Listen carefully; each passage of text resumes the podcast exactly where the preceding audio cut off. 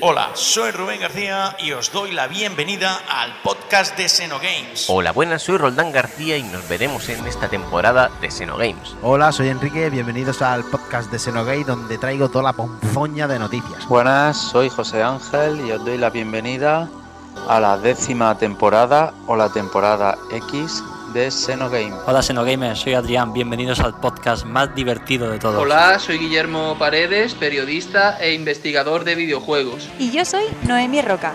Y así comienza la décima temporada de Xenogames.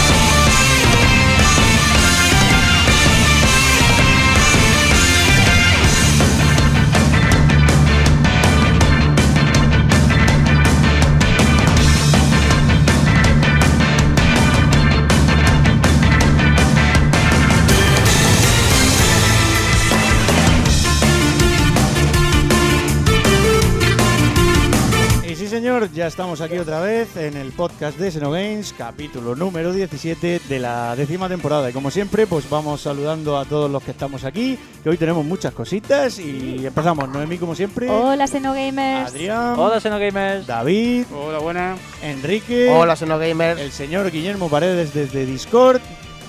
Xenogamers. Y hoy tenemos a un invitado especial. Tenemos a Raúl, que nos va a contar muchas cositas.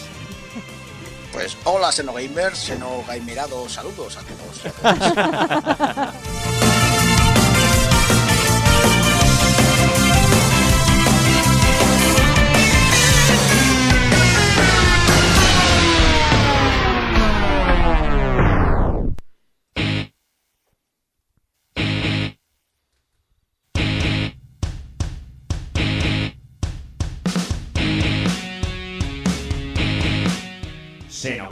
Responde.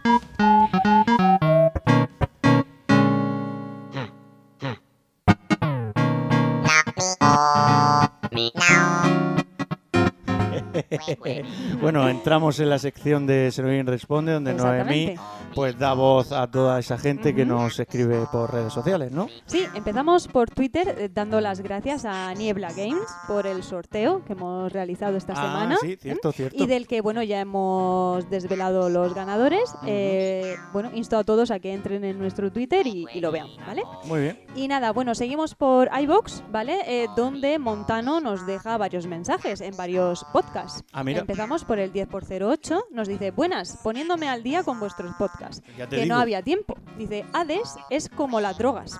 No sé cuántas horas llevo, pero no son pocas. Y las que quedan por echar. Juegarraco a todos los niveles. Felicidades como siempre por vuestro podcast. Un abrazo. Muy bien. Luego en el 10x09 nos dice muy buenas, como os decía en el programa anterior, eh, poniéndome al día eh, con vuestro podcast. Devil May Cry me cansó a la tercera entrega, aunque creo que eliminar los puzzles le deben ir a la, le deben ir bien a la saga. Me rompía un poco la velocidad del juego el hecho de parar para hacer los puzzles. Y ¿vale? Si mal no recuerdo, lo analizó David. Sí, dice muchas gracias por otro programa genial y los enocultos me encantan. Un abrazo muy Solo grande. tiene culpa Adrián. Y ya en el 10x013 nos deja también este mensaje. Nos dice, hola, buen programa como siempre. El tema de Cyberpunk es un problema ya que, bueno, Han, entra- han entrado todos porque Enrique fue el que se encargó que de... tapó la ponzoña. Sí. Culpable, culpable. Sí. bueno, sigo leyendo. Sí. Ya que han mentido y mucho, pero a los compradores se les olvidará en cuanto tengan los parches necesarios para funcionar y no pondremos en duda el funcionamiento de la industria ni nuestros derechos como consumidores. Bueno, todo depende del rencor que tenga cada uno. Dice, no podemos permitir que, como en otros ámbitos, se nos engañe sin que haya ninguna consecuencia. Pero no nos pongamos serios. A disfrutar y un abrazo grande. Muy bien, muy bien. Pues ha dejado ahí en cada Sí, sí, podcast sí, uno. sí. Entiendo que va por el Sí. 13, hemos dicho. Sí, este era el 13, el último, Pues en el que hasta, hasta escribió. el 17 pues todavía le queda. Y luego en el 15, los compañeros del podcast ILT de Juegos nos dicen programazo con tremendos juegazos, amigos. Claro sí. Canelita en rama. Un saludo, José. Ahí está, José. Y ya en Instagram, eh, la foto de cajas retro, Ah, que pusimos, claro. pues cajas retro, nos contesta muchas gracias. sí, claro. Porque eh, estaban muy chulas las sí, cajas retro las que hace hace muy este bien. Nos chico. llegó aquí al estudio unas cuantas y la verdad que muy, muy bonitas. Pues sí, nada, y dar las gracias a todos los que nos seguís podcast tras podcast. Eh, recordamos que estamos presentes en Facebook, Instagram, Twitter y YouTube y por supuesto nuestro grupo de WhatsApp, el 662 96 11 79. mi mi o o o mi o o mi o mi o mi o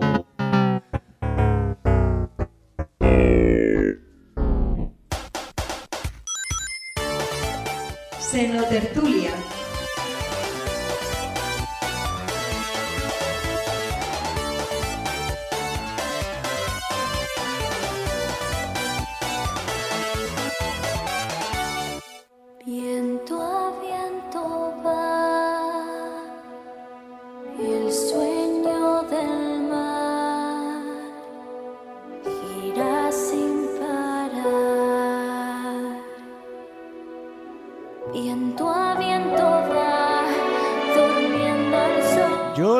Entera, ¿eh? Yo también, los pelos de punta. Maravillosa la banda sonora de Y David mira que aquí la hemos García. escuchado veces, ¿eh? Oh, oh, ya este señor nos tiene que contar de dónde viene la banda sonora y por qué es así y por qué decimos esto, Noemí. Bueno, pues porque tenemos a Raúl Rubio Munarriz, eh, director creativo y fundador, junto a Luz Sancho, del estudio de desarrollo Tequila Works. Nada más y nada menos. ¿Qué tal? Ahí, nada. Pues, pues, ¿qué, qué puedo decir? Que, que- que- que estoy, estoy obnubilado y maravillado de estar aquí con vosotras y vosotros en, en Xenogames. Muy bien. Y, y claro que sí, os cuento esto y mucho, mucho más. Eh, ¿Cuánto Sí. tiempo tenemos? ¿Cu- Pues- cuánta- ¿Cuántas, cuántas, eh, Bueno, yo te voy haciendo preguntitas y ya vamos viendo, ¿vale? Eh, Vale. Mira, vamos a empezar. Si quieres, por el inicio, eh, ¿de dónde surge la idea de crear un estudio de videojuegos? Uy, pues de la locura. Está claro.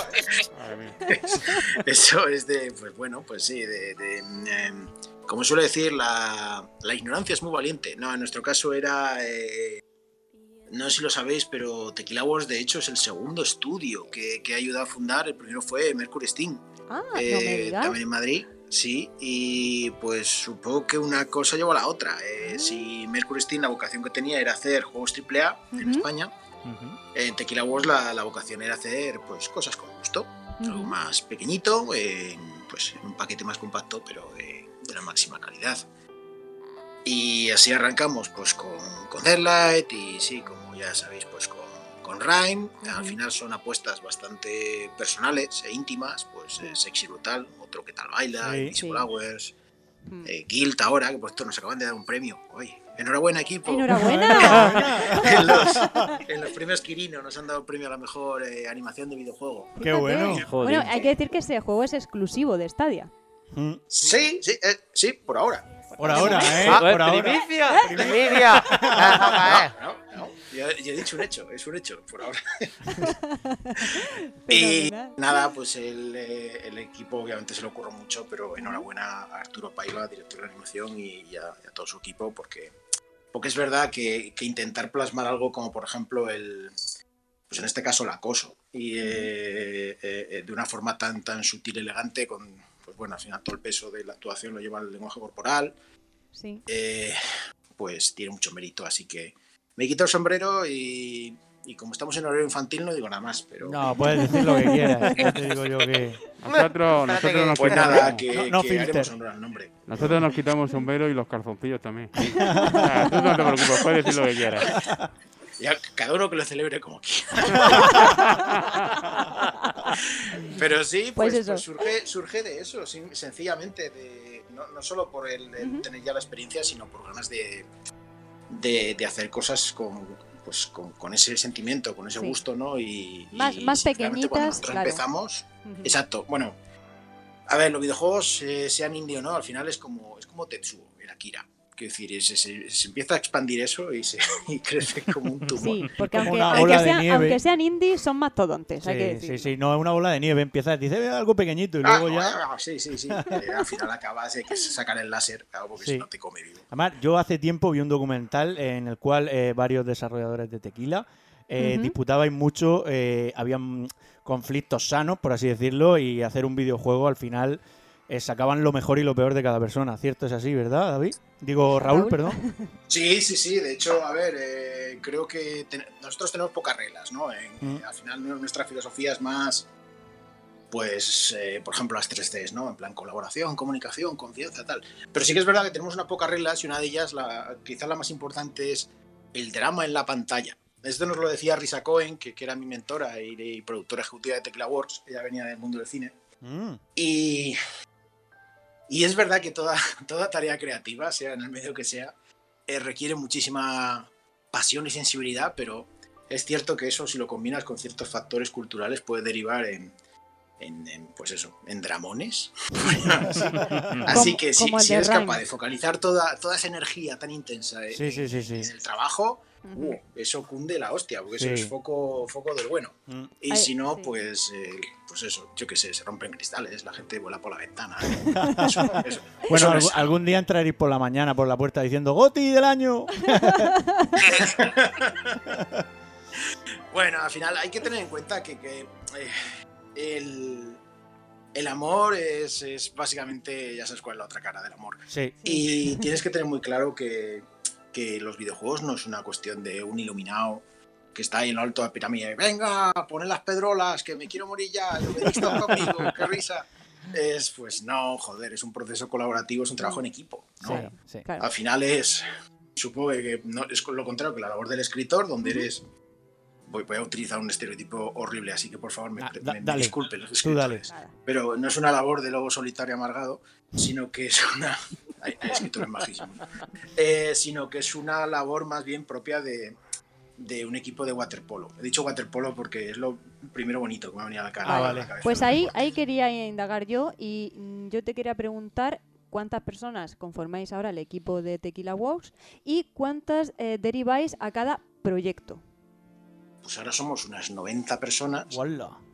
super indie. Eh, Super y- indie total, o sea. Eh, Super sí. indie. Si, el tres Returna lo hicieron 20, eh, Sí, a ver, bueno, Deadlight de hecho se hizo en el máximo así auge del desarrollo 18 personas, la mayoría del Vale. tiempo éramos 8. vale. Luego Rain eh, llegamos a 35, pero también empezamos con 18. Eh, y ha ido, pues no, no es que seamos un mega equipo, sino al final es una filosofía un poco más parecida a la de Double Fine, donde hay un pool de gente y se van creando equipos en base a lo que necesita cada proyecto. Ahora somos tres equipos. De hecho, un equipo acaba de disolverse, que era el equipo de Barbican, de, pues ya sabéis que estamos haciendo una, eh, una eh, instalación interactiva para... Esto, esto, esto, la verdad es que me Sí. flipa cada vez que lo digo, porque es la primera vez que hacemos algo para un museo. Y, y ahora ya no me pueden decir, los videojuegos son arte. Y hemos hecho arte, que es videojuego. Por supuesto. Eh, Y, y quiero, y quiero que indagues en eso. Quiero que nos cuentes en qué va a consistir esta participación en el Virtual Realms Video Game Pues es pues, pues, pues fácil. A ver, han cogido a, pues a, a ver, el, el comisario de la exposición es Tetsuya Mizuguchi. Ujú. Y ya sabéis que, que, pues, eh, Mizuguchi-san, eh, aparte de crear Res y ser una leyenda de Sega, está obsesionado con la sinestesia. Entonces, eh, las instalaciones que le ha hecho, ha colaborado antes con Barbican. Barbican es la galería de Londres, eh, que pues, bueno, es arte contemporáneo especializado en nuevas tecnologías. Sí. Y él es el comisario y querían crear una, una forma de acercar esos mundos virtuales al mundo real, en vez de al revés, ¿no? Mm. Entonces, pues, eh, a ver, participa Media Molecule, The Dreams, David O'Reilly, The Everything, Ahí es eh, nada, ¿eh? Kojima, ¿no sabéis este chico que está haciendo, está haciendo unas Sí, cosas muy majas? pasaba Sí. por allí y dijo, Come "Pues yo- hamburguesa por Twitter. También That Game Company, The Journey y, y Tequila Wars, a ver, ya ves tú, Qué guay. eh, con, con Ryan. Y eso, Sí. pues para haceros una idea de eh, qué os puedo decir. Book of Sun, ¿no? Ah. Se va a llamar la experiencia inmersiva. Bueno, en Virtual Realms eh, Tequila Wars participa con el libro de arena. El libro de arena está inspirado en, en la novela del mismo nombre de Jorge Luis Borges. Y, y si alguien no lo obligaron a leer el libro en el instituto o, o no ha tenido el privilegio de, de leerlo, básicamente el libro de arena es plantea la situación de un libro infinito en el cual eh, tiene un número infinito de páginas y cada vez que pasa la página para adelante o para atrás, la página cambia, con lo cual la historia cambia para siempre y no hay manera de, de seguir el hilo porque, porque literalmente volver atrás cambia. la Atrapado en un libro. también. Sí, al final es como la biblioteca de Babel, pero, pero, pero Sí, sí, sí. Y, y eso hemos hecho. Pues nada, nos dijeron, bueno, chicos, ¿qué podéis hacer? Eh, nosotros dijimos, hombre, pues mira, vamos a, a definir el paradigma de, de la narrativa. No, todo es mentira, mentira, todo esto no dijimos nada de eso. ¿eh? Eh, pero sí que queríamos hacer una, una, bueno, si Rain al final es una experiencia muy personal, Sí. en el que, en el que básicamente toda la historia es una estructura que, que- que lo que busca es que tú te proyectes en ella, ¿no? Y, y funciona si tienes algo dentro y si no, pues no. En este caso era, bueno, hay varios visitantes que van a acudir a la exposición, pueden ser extraños, pueden ser conocidos, pero lo interesante es que, claro, que esto fuese como, no voy a decir como pintadas, pero casi como una reinterpretación moderna de las pinturas rupestres o incluso del mito de la caverna de Platón, donde básicamente su presencia y su interacción es lo que define esta historia, ¿no? Y es, puede ser literalmente tu sombra proyectada en la pared que, que cambia algo en el mundo. O puede ser que tú interaccionas, pues lo típico, ¿no? Pues eh, gritando y espantando a las gaviotas. por Ah. Qué gracioso. Claro, esto es, esto además lo ponemos en una pantalla totalmente eh, inmersiva de 360 grados, pues cualquiera que haya visto de Mandalorian, pues ya sabe de qué estoy Guau. hablando, ¿no? Es la, Sí. la típica pantalla esta que, Ujú. que- que lo envuelve todo Ujú, y como, pues bueno, usamos Unreal, pues era factible. ujú. Y al final lo que hacemos es que literalmente todos los visitantes que van viniendo van añadiendo algo a esa historia. Y claro, como en Rey se puede manipular el flujo del tiempo, esto ya es un Sí, clásico de la casa, sí, moviendo la implica que, pelotita. que lo que era va a ser el nuevo es cada vez que alguien sin querer pues, pues, pues entra en la habitación. No, al final lo único que hace falta, y esto quizás es el mayor reto para nosotros, sea artístico o no, al final todos los videojuegos lo hacemos pensando en una interfaz. Mm. En este caso era acercar la experiencia al máximo a- al visitante, con lo cual interface su cuerpo. Qué No hay, guay. no hay- claro, no hay más. Entonces al final se utiliza, pues eh, hemos trabajado con The Workers, que es una compañía eh, francesa afincada en Londres. Es, pues, estas cosas son así. Y, y están especializados precisamente en, en experiencias inmersivas, pues por ejemplo, pues eh, la, la que hicieron de, de Dickens en, en Londres precisamente. Ah, sí, sí. Y, y al final lo que hicieron fue pues eh, claro, adaptar nuestro, nuestro interfaz, que está basado mucho, mucho de la, el lenguaje en Rhyme, está basado en el- la proyección de sombras, la luz, eh, el sonido, etcétera. En, bueno, pues claro, si tienes un cuerpo, esto lo siento, lo siento para todos los fantasmas que estén Sí, escuchando esto. eso, ¿verdad? Tienes que ser corpóreo para poder Alguno suelto habrá por ahí. participar en la experiencia, pero si tienes un cuerpo, no te preocupes. Hay fantasmas, pero lo- claro. todo lo activo o lo pasivo que seas, porque en cuanto tengas masa, eh, pues vas a poder proyectar sombras, guay. vas a Está poder guay. hacer gestos, vas a poder. Bueno, pues, bueno, y pues- pues yo te voy a hacer la gran pregunta. ¿Vais Sí. a pasar por España? Con este sí, museo. claro. A ver, Ah, la- la- al final, al final estas exposiciones suelen eh, durar varios años.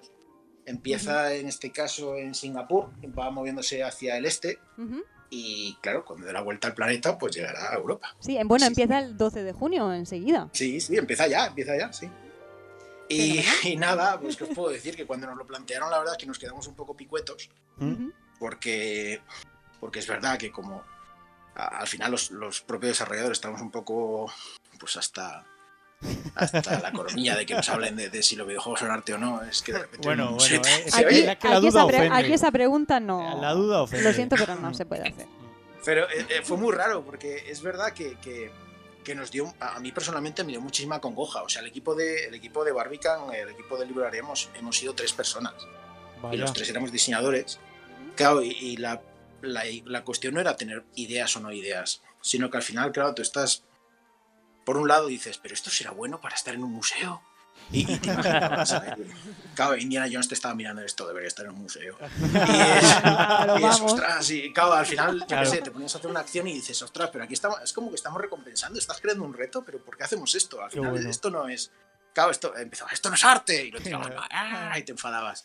Y nada, al final era así una Trabajo cuestión más de complejo. abrirse y decir simplemente, vale, Claro, es que simplemente intentamos Sí, transmitir eh, esta conexión entre, entre un mundo, que en el fondo el mundo es el lienzo que es la historia, sí, y el visitante que conscientemente o no deja su huella en el mundo. Y ya está. Está Y a partir de ahí todo fue mucho más. Pues más precisamente, hablando de Rhyme, es que hace muy poquito, esta misma semana, cumplió cuatro añitos. Sí, y vimos es ese, nada, sí, ese sí. pedazo de tarta ¡Qué con el- tarta más Me chula! encantó el lobo, el lobo me encantó. Nos Joder, encantó. ¿podéis, podéis creer que yo no probé la tarta? Que No me daba pena. ¿Qué dices? ¡Oh! Me daba pena y cuando me di la vuelta ya no quedaba casi nada. Insensible. Claro, sí. Menudos cabrones. No. Ay, ay, ay. Sí. Pues- Me pasó lo mismo con la de Guild, ¿eh? La de Guild no la Probé tampoco. Vaya. Jolín. La próxima pide una individual y que no te la toque nadie, Lo ¿eh? tiene que hacer tirarse encima de ella como, como Sí. así. Cuando la veas te final tiras. Vamos a tener que hacer, sí, es que- como en las sitcoms estas, ¿no? Cuando abres el congelador y siempre hay un trozo de la tarta de bodas. o algo así.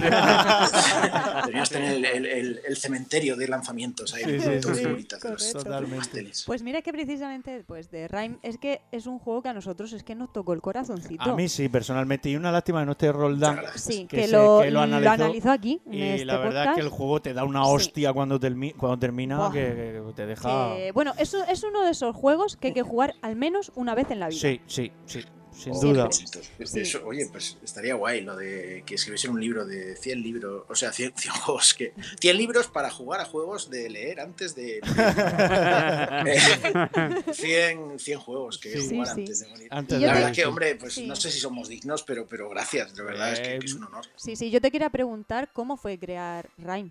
Uf. Pues, pues como un parto doloroso. eh, Rhyme fue un proceso, fue un proyecto largo. De hecho, veníamos de, veníamos de Deadlight y Deadlight había costado, si no me equivoco, casi tres años el desarrollo. Ujú. Y creo que pensamos, pues eso, lo de Tetsuo, ¿no? Al final. Vamos a hacer un juego un poco más pequeño y contenido Sí. que podemos hacer en dos años. Al final el desarrollo de Rhyme fueron cuatro años, ¿eh? casi. Y, y- y fue básicamente curioso porque había, no voy a decir una competición, pero había dos proyectos en paralelo eh, que pugnaban por ser el siguiente, ¿no? Y uno de ellos era Rhyme, lógicamente, y el otro era un juego que se llamaba Tales of the Unspeakable, eh, que era básicamente Lovecraft mezclado con Pulp, así una estética muy, muy cartoon. Sí, Y al final, pues, no sabíamos por cuál tirar. Y fue Tim Schafer el que lo decidió, aunque no, yo creo que no lo sabía.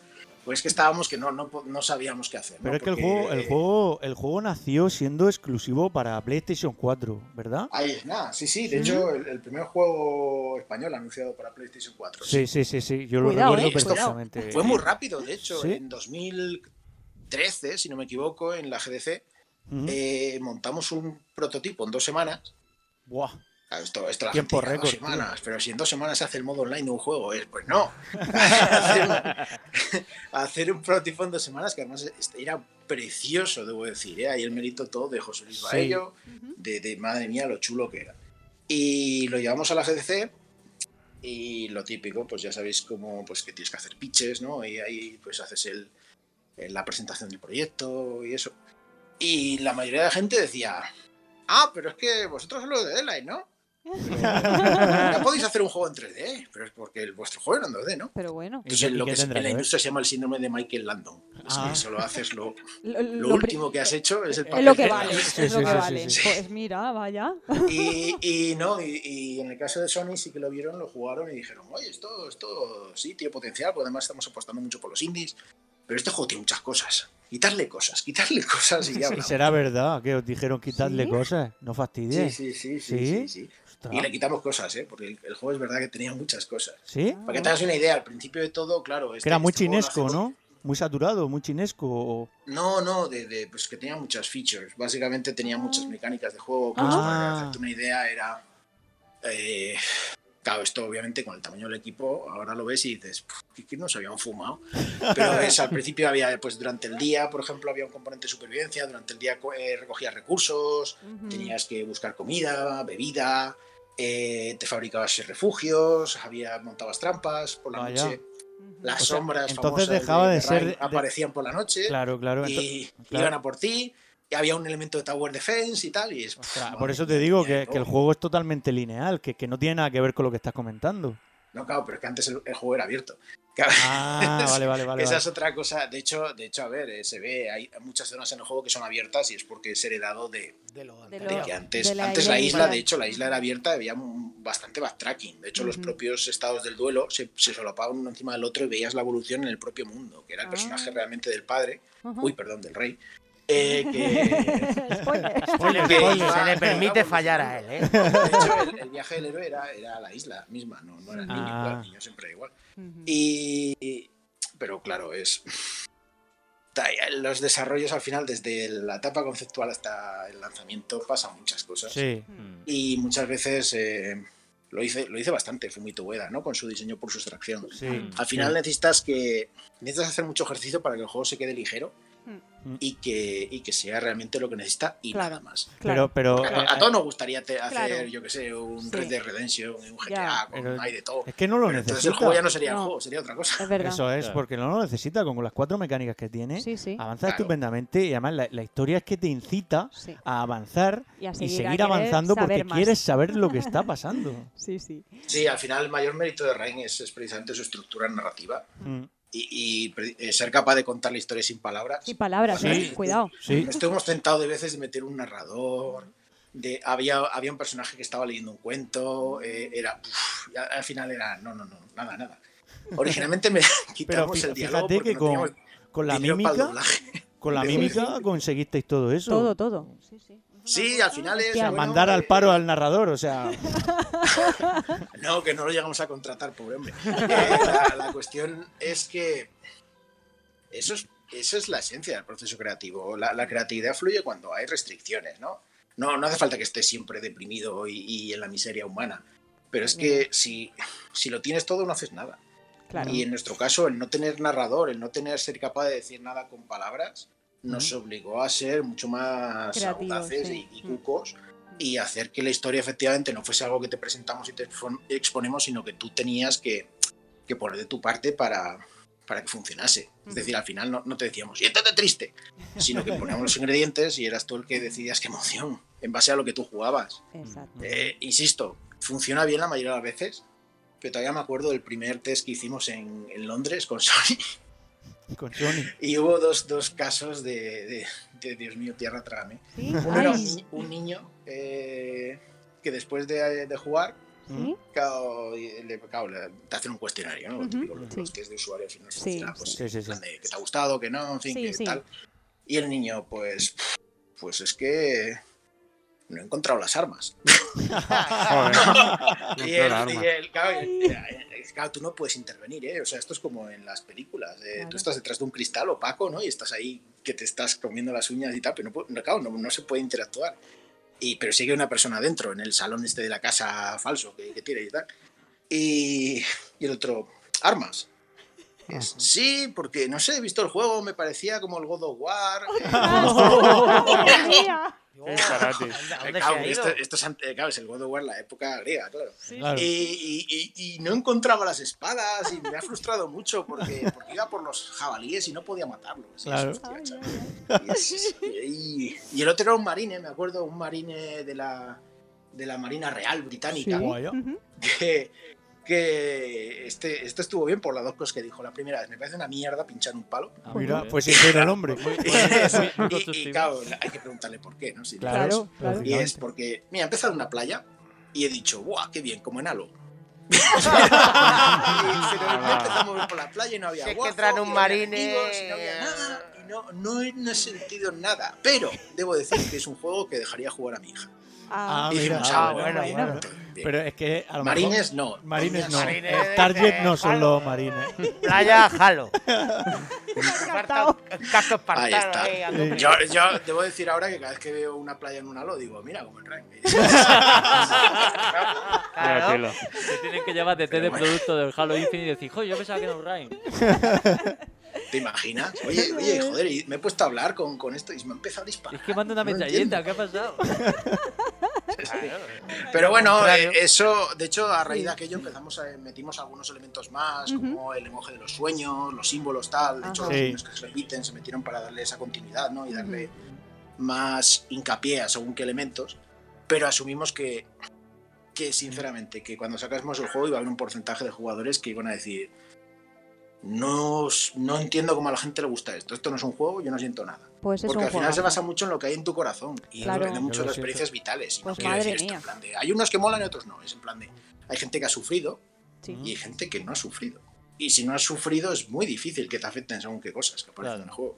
Yo te puedo decir que el juego te da en la patata de lleno. Eh, Una panza de llora me pegué yo. Yo, yo- yo- yo también, ¿eh? O Te voy a sea- decir que, que- O sea, tú también y lo hiciste, ya sabías por dónde iba el tiro, ¿no? Bueno, de hecho, eh, el- la primera vez que enseñamos el final al, al- al equipo, Ujú. me acuerdo que había un productor que salió de la sala llorando y yo, ay Dios. Qué mal lo cagado, hemos hecho. hemos cagado. No, no, todo lo contrario, buenísima. Lloraba de felicidad el hombre. ¿no? Yo creo que sí, Sí, dijo, bueno, no, lloraba ahora de sí. pena, lloraba- de hecho, De- lloraba de dolor, pero, pero Sí, o bueno. sea, claro, es por eso digo, qué Es mal, por- pero qué bien. Pero, Pero que bueno, es que, es que transmite. O que te provoque es un videojuego es como una película, entonces Sí. es, es perfecto. los que digan que no son Sí, arte se mueran supongo ya. que si algún día me dan un premio a, a toda mi carrera, que, que no creo, sinceramente. Seguramente te lo Segura- darán. seguramente Sí, te lo eh, darán. me presentarán como este es el tío que os hizo llorar. Que, que ya hago llorar a la gente y ya no, ya pues no sé si soy el capitán cebolla o qué cojones Porque, porque la gente en Rain lloró. En Sí. Sexy Brutal mucha gente lloró.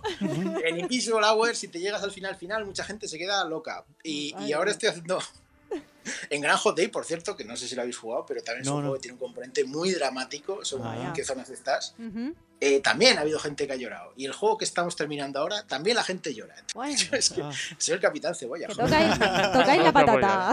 ¿Sabéis, sabéis cómo llegar a la gente. Sí. Bueno, pues eh, siguiendo con las preguntas, em, yo quería hacerte una pregunta y es, ¿en cuál de todos los proyectos que has hecho eh, has um, utilizado o has empleado menos trabajo o te ha supuesto menos trabajo y en el que más recursos habéis tenido que poner? ¿Cuál ha Uf. sido el que más y el que menos? Pues es que yo creo que al final eh, el último siempre es en que más recursos metes, ¿no? Porque siempre, siempre vas hacia, hacia arriba, hacia, hacia más allá. Ah, pero no sabría decirte. eh, porque de costar, por ejemplo, Deadline lo hicimos con recursos propios y, vamos, llegamos a la casilla de, de- de meta por, por las justas. Bueno, quedamos. Lo comido por lo servido, ¿no? O sea, Sí, sí, nos quedamos sin un duro en el lanzamiento. ¿Mm? eh, y, y y pudiste. vamos, y gracias a la, vesti- a la versión de Steam estamos aquí vivos. O sea, no, no hay Ah, más. ¿eh? Fenomenal, bueno. Y- Gracias a Dios. en- Sí. En Rain iba a ser un proyecto contenido, al final sí, yo creo que fue- ha sido uno de los más caros que hemos hecho, y no más. ¿Cuántos años de desarrollo llegó a cuatro, Cuatro, años? la de- la la he he comentado Rain, antes. Cuatro cuatro, años. Sí. Cuatro. Eh, una cosa, Raúl. En el documental que vi yo, eh, decías que después de currar, eh, después de las tensiones, había una cura que hacíais entre vosotros y era iros a tomaros una cerveza y cambiar el tercio, porque es que si no os pegabais un tiro. Eso es cierto, sí, ¿no? es, lo, es lo que te decía antes de lo del drama en la pantalla, suena, suena a, a frase de Hollywood, eh, pero, Mm. pero es totalmente cierto. No te puedes tomar nada de forma personal. Nosotros tenemos una regla y es que una vez eh, pones una, una idea encima de la mesa ya no es tuya.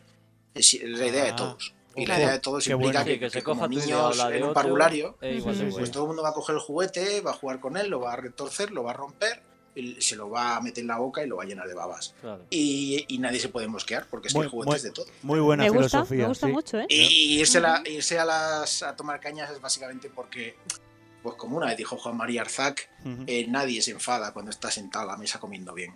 Eso es Eh, ahí la Enfadas acabas. antes o después, pero Con una cerveza en la mano nadie, Nadie se enfada. nadie se va a enfadar, seguro. Correcto. Ahí es cuando le puedes decir las malas noticias. Sí. Claro. Bueno, y retomando las preguntas, eh, mm, ¿a cuál de tus proyectos pues tienes un cariño especial? Uy, pues, pues, pues a todos. Esto es como decía, ¿qué, qué niños eh, Quieren más. tus hijos quieren más? Hombre, siempre hay uno que ha sido pues el que le tienes cariño porque ha El sido el ojito derecho, venga, va. El ojito Eh, derecho. Otro que ha sido el listo. Eh, tienes uno que ha sido el simpático, pero que es un poco feo. Y- no sabría decirte. Eh, a ver, no puedo, no puedo engañar el impacto que ha tenido Rain para el estudio. Más que nada porque a raíz de precisamente ese proyecto empezamos a recibir muchas eh, cartas, pero no las, o sea, cartas de fans siempre al final reciben, ¿no? O sea, buenas, malas, amenazas de muerte, Bueno, ojalá, tenga, ojalá te Qué mueras de cáncer de recto, estas cosas. ¿no? Oh, Pero, bonita pero la- Twitter. a partir de Rain empezamos a recibir cartas personales en las cuales la gente se abría y te contaban su vida. Vaya. Y eso Ah, eso es para nosotros fue un shock. Primero porque ya te digo, llegamos muy sensibilizados a- al final de Rain. Ujú. O sea, la mitad del desarrollo fue dura, porque, porque vimos la reacción del proyecto y era en plan de, guau, chaval, qué hype, no vamos a estar a la altura.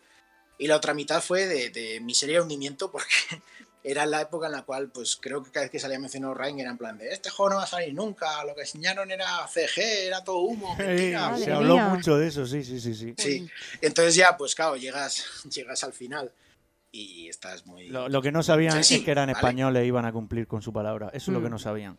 Claro, pues ya llega súper sensible y te, y te, claro, la gente empieza a jugarlo y, a ver, sabíamos que iba a tener una respuesta emocional, pero que hay gente que te escribe y te dice, pues debo deciros que yo tenía un hermano y no, yo creía que había superado, que había muerto hace tres años y tal.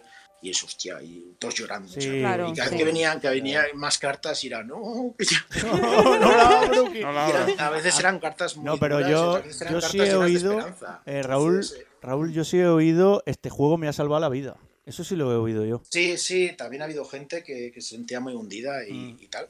Y es, yo siempre me acuerdo de una carta en concreto y era alguien que, que- que era enfermo terminal y iba a morir.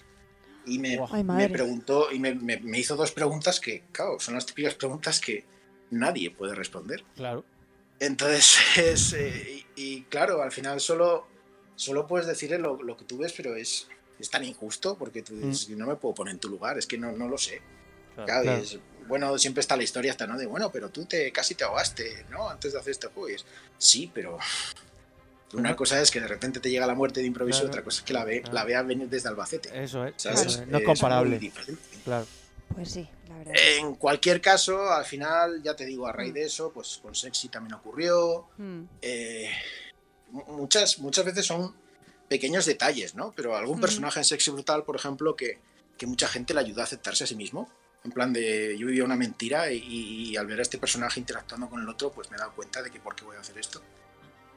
Y, y en proyectos como en Guild, por ejemplo, que es verdad que, bueno, al estar en Stadia, pues igual ha tenido menos repercusión y tal, pero también te decía muchas veces, pues, eh, los típicos mensajes, estos eran más, más en, en línea, eran, yo fui al colegio y pensaba que había sufrido acoso escolar y era la víctima y luego me he dado cuenta de que realmente yo había sido también parte del problema. Ah, fíjate. Es ese tipo de Vaya. cosas, ¿no? Vaya. Al final ya te digo, pues bueno, supongo que esto es la venganza, de por hacerles llorar, pues, pues nos hacen llorar a nosotros.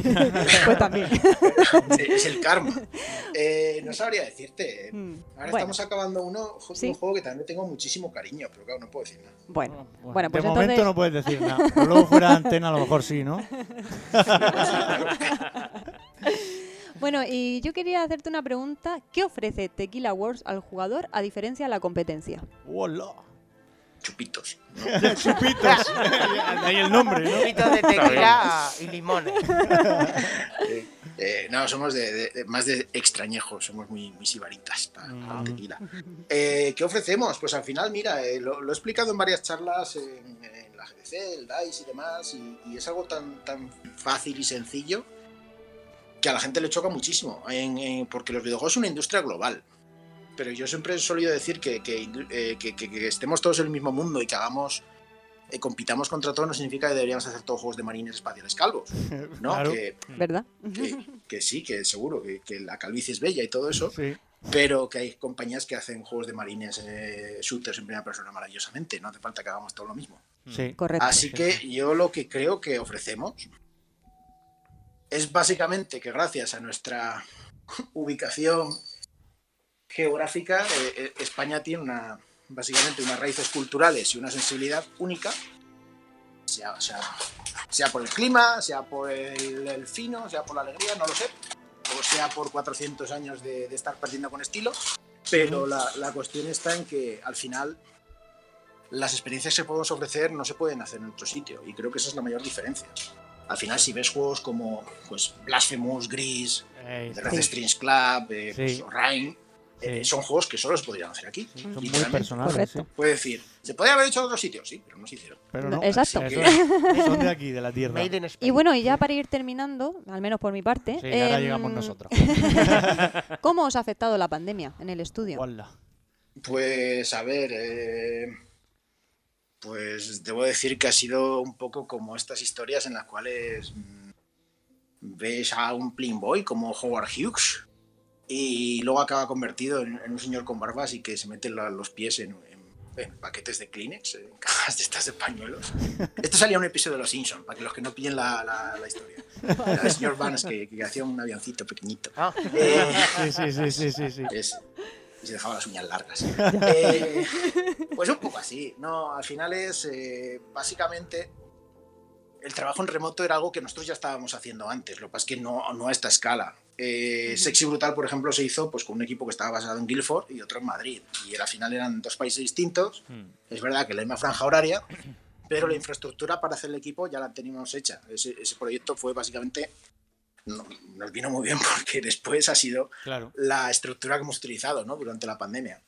También se dio la circunstancia de que cuando, antes de que empezase, pues, cuando el mundo, antes de, antes de las mascarillas, cuando el mundo era, Era mundo. loco, pero más normal, Sí. eh, nosotros fuimos a Las Vegas a, precisamente al, al DICE. Y eh, es un evento para desarrolladores, ¿vale? Ujú. Así que, Ok. Sí, es- pues, no hay prensa, no hay nada, entonces pues, lo- los publishers y los desarrolladores hablan de cómo va a ser el año y, y eso, en Las Vegas. Eh, muy loco. Sí, sí, sí. Y el caso es que teníamos reuniones con compañías y ejecutivos chinos y, y me acuerdo, claro, si lo típico, ¿no? A ver, siempre que haces una reunión, pues preguntas por la familia, por, por no sé cómo están las cosas. Claro.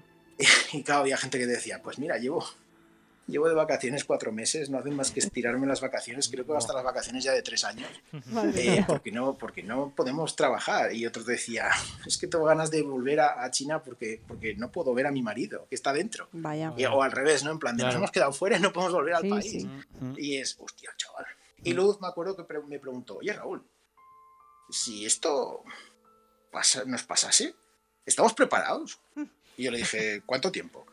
Claro. Dice, no sé, ¿cuánto puede durar esto? Y hombre, si son dos semanas, sí.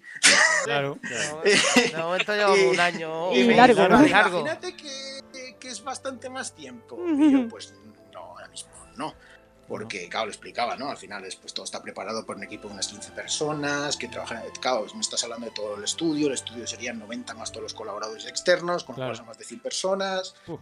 Eh, pues esto puede durar tres meses. Tres meses, qué risa. Sí. ¿verdad? Y eh, eh, entonces, básicamente, esto, esto en, fe- en febrero. Entonces, dije, eh, pues Luz y yo dijimos, vale, hay que, hay que revisar todo el plan, todas las herramientas y hacer eh, entrenamiento para que la gente esté preparada por si tenemos que activarlo esto, ¿no? Y me acuerdo que esto como las películas estas de los 80, como el día después y así. Sí, sí, sí. No fuese un llegó, problema de fútbol, era, era una película. Mm. Y, y es, eh, nos encerramos en el búnker 10 días antes de que el gobierno decretase el, el estado de alarma. Vaya. Y empezamos a trabajar en remoto 10 días antes que el resto. Muy bien. Pero pensando en tres meses. Ya, claro. Pensando en tres meses. Entonces, Bueno, pero ya fuiste más Claro, previsible. Sí, ya que sí. pasaba el tiempo, ¿no? Esto, esto es como. Si has visto alguna serie, estas como más de límite y tal, pues claro, estábamos todos puestos en, la- en las cámaras. Ibas viendo la erosión mental a medida que iban pasando las semanas. En plan de la gente empezaba a escribir las paredes, Buah. eh, con le hablaban a la pelota con la que jugaba y, tal, y hostia, esto está muy mal, ¿eh? Sí, sí, Y sí. sí. claro, al final eh, nosotros enseguida dijimos, vale, venga, mm, como yo soy de los 70 y, y crecí en los 80, Mm. con muchos manuales, esto es lo que tiene, lo bueno de ser friki es que tiene soluciones para todo cuando no sirven para nada. Mm. Y yo tenía manuales de la Guerra Fría, de, de cómo precisamente eh, regulación psicológica del estrés postraumático después del holocausto nuclear. Jo, ¿vale? vale. Y no os lo vais a creer, pero usamos las mismas soluciones.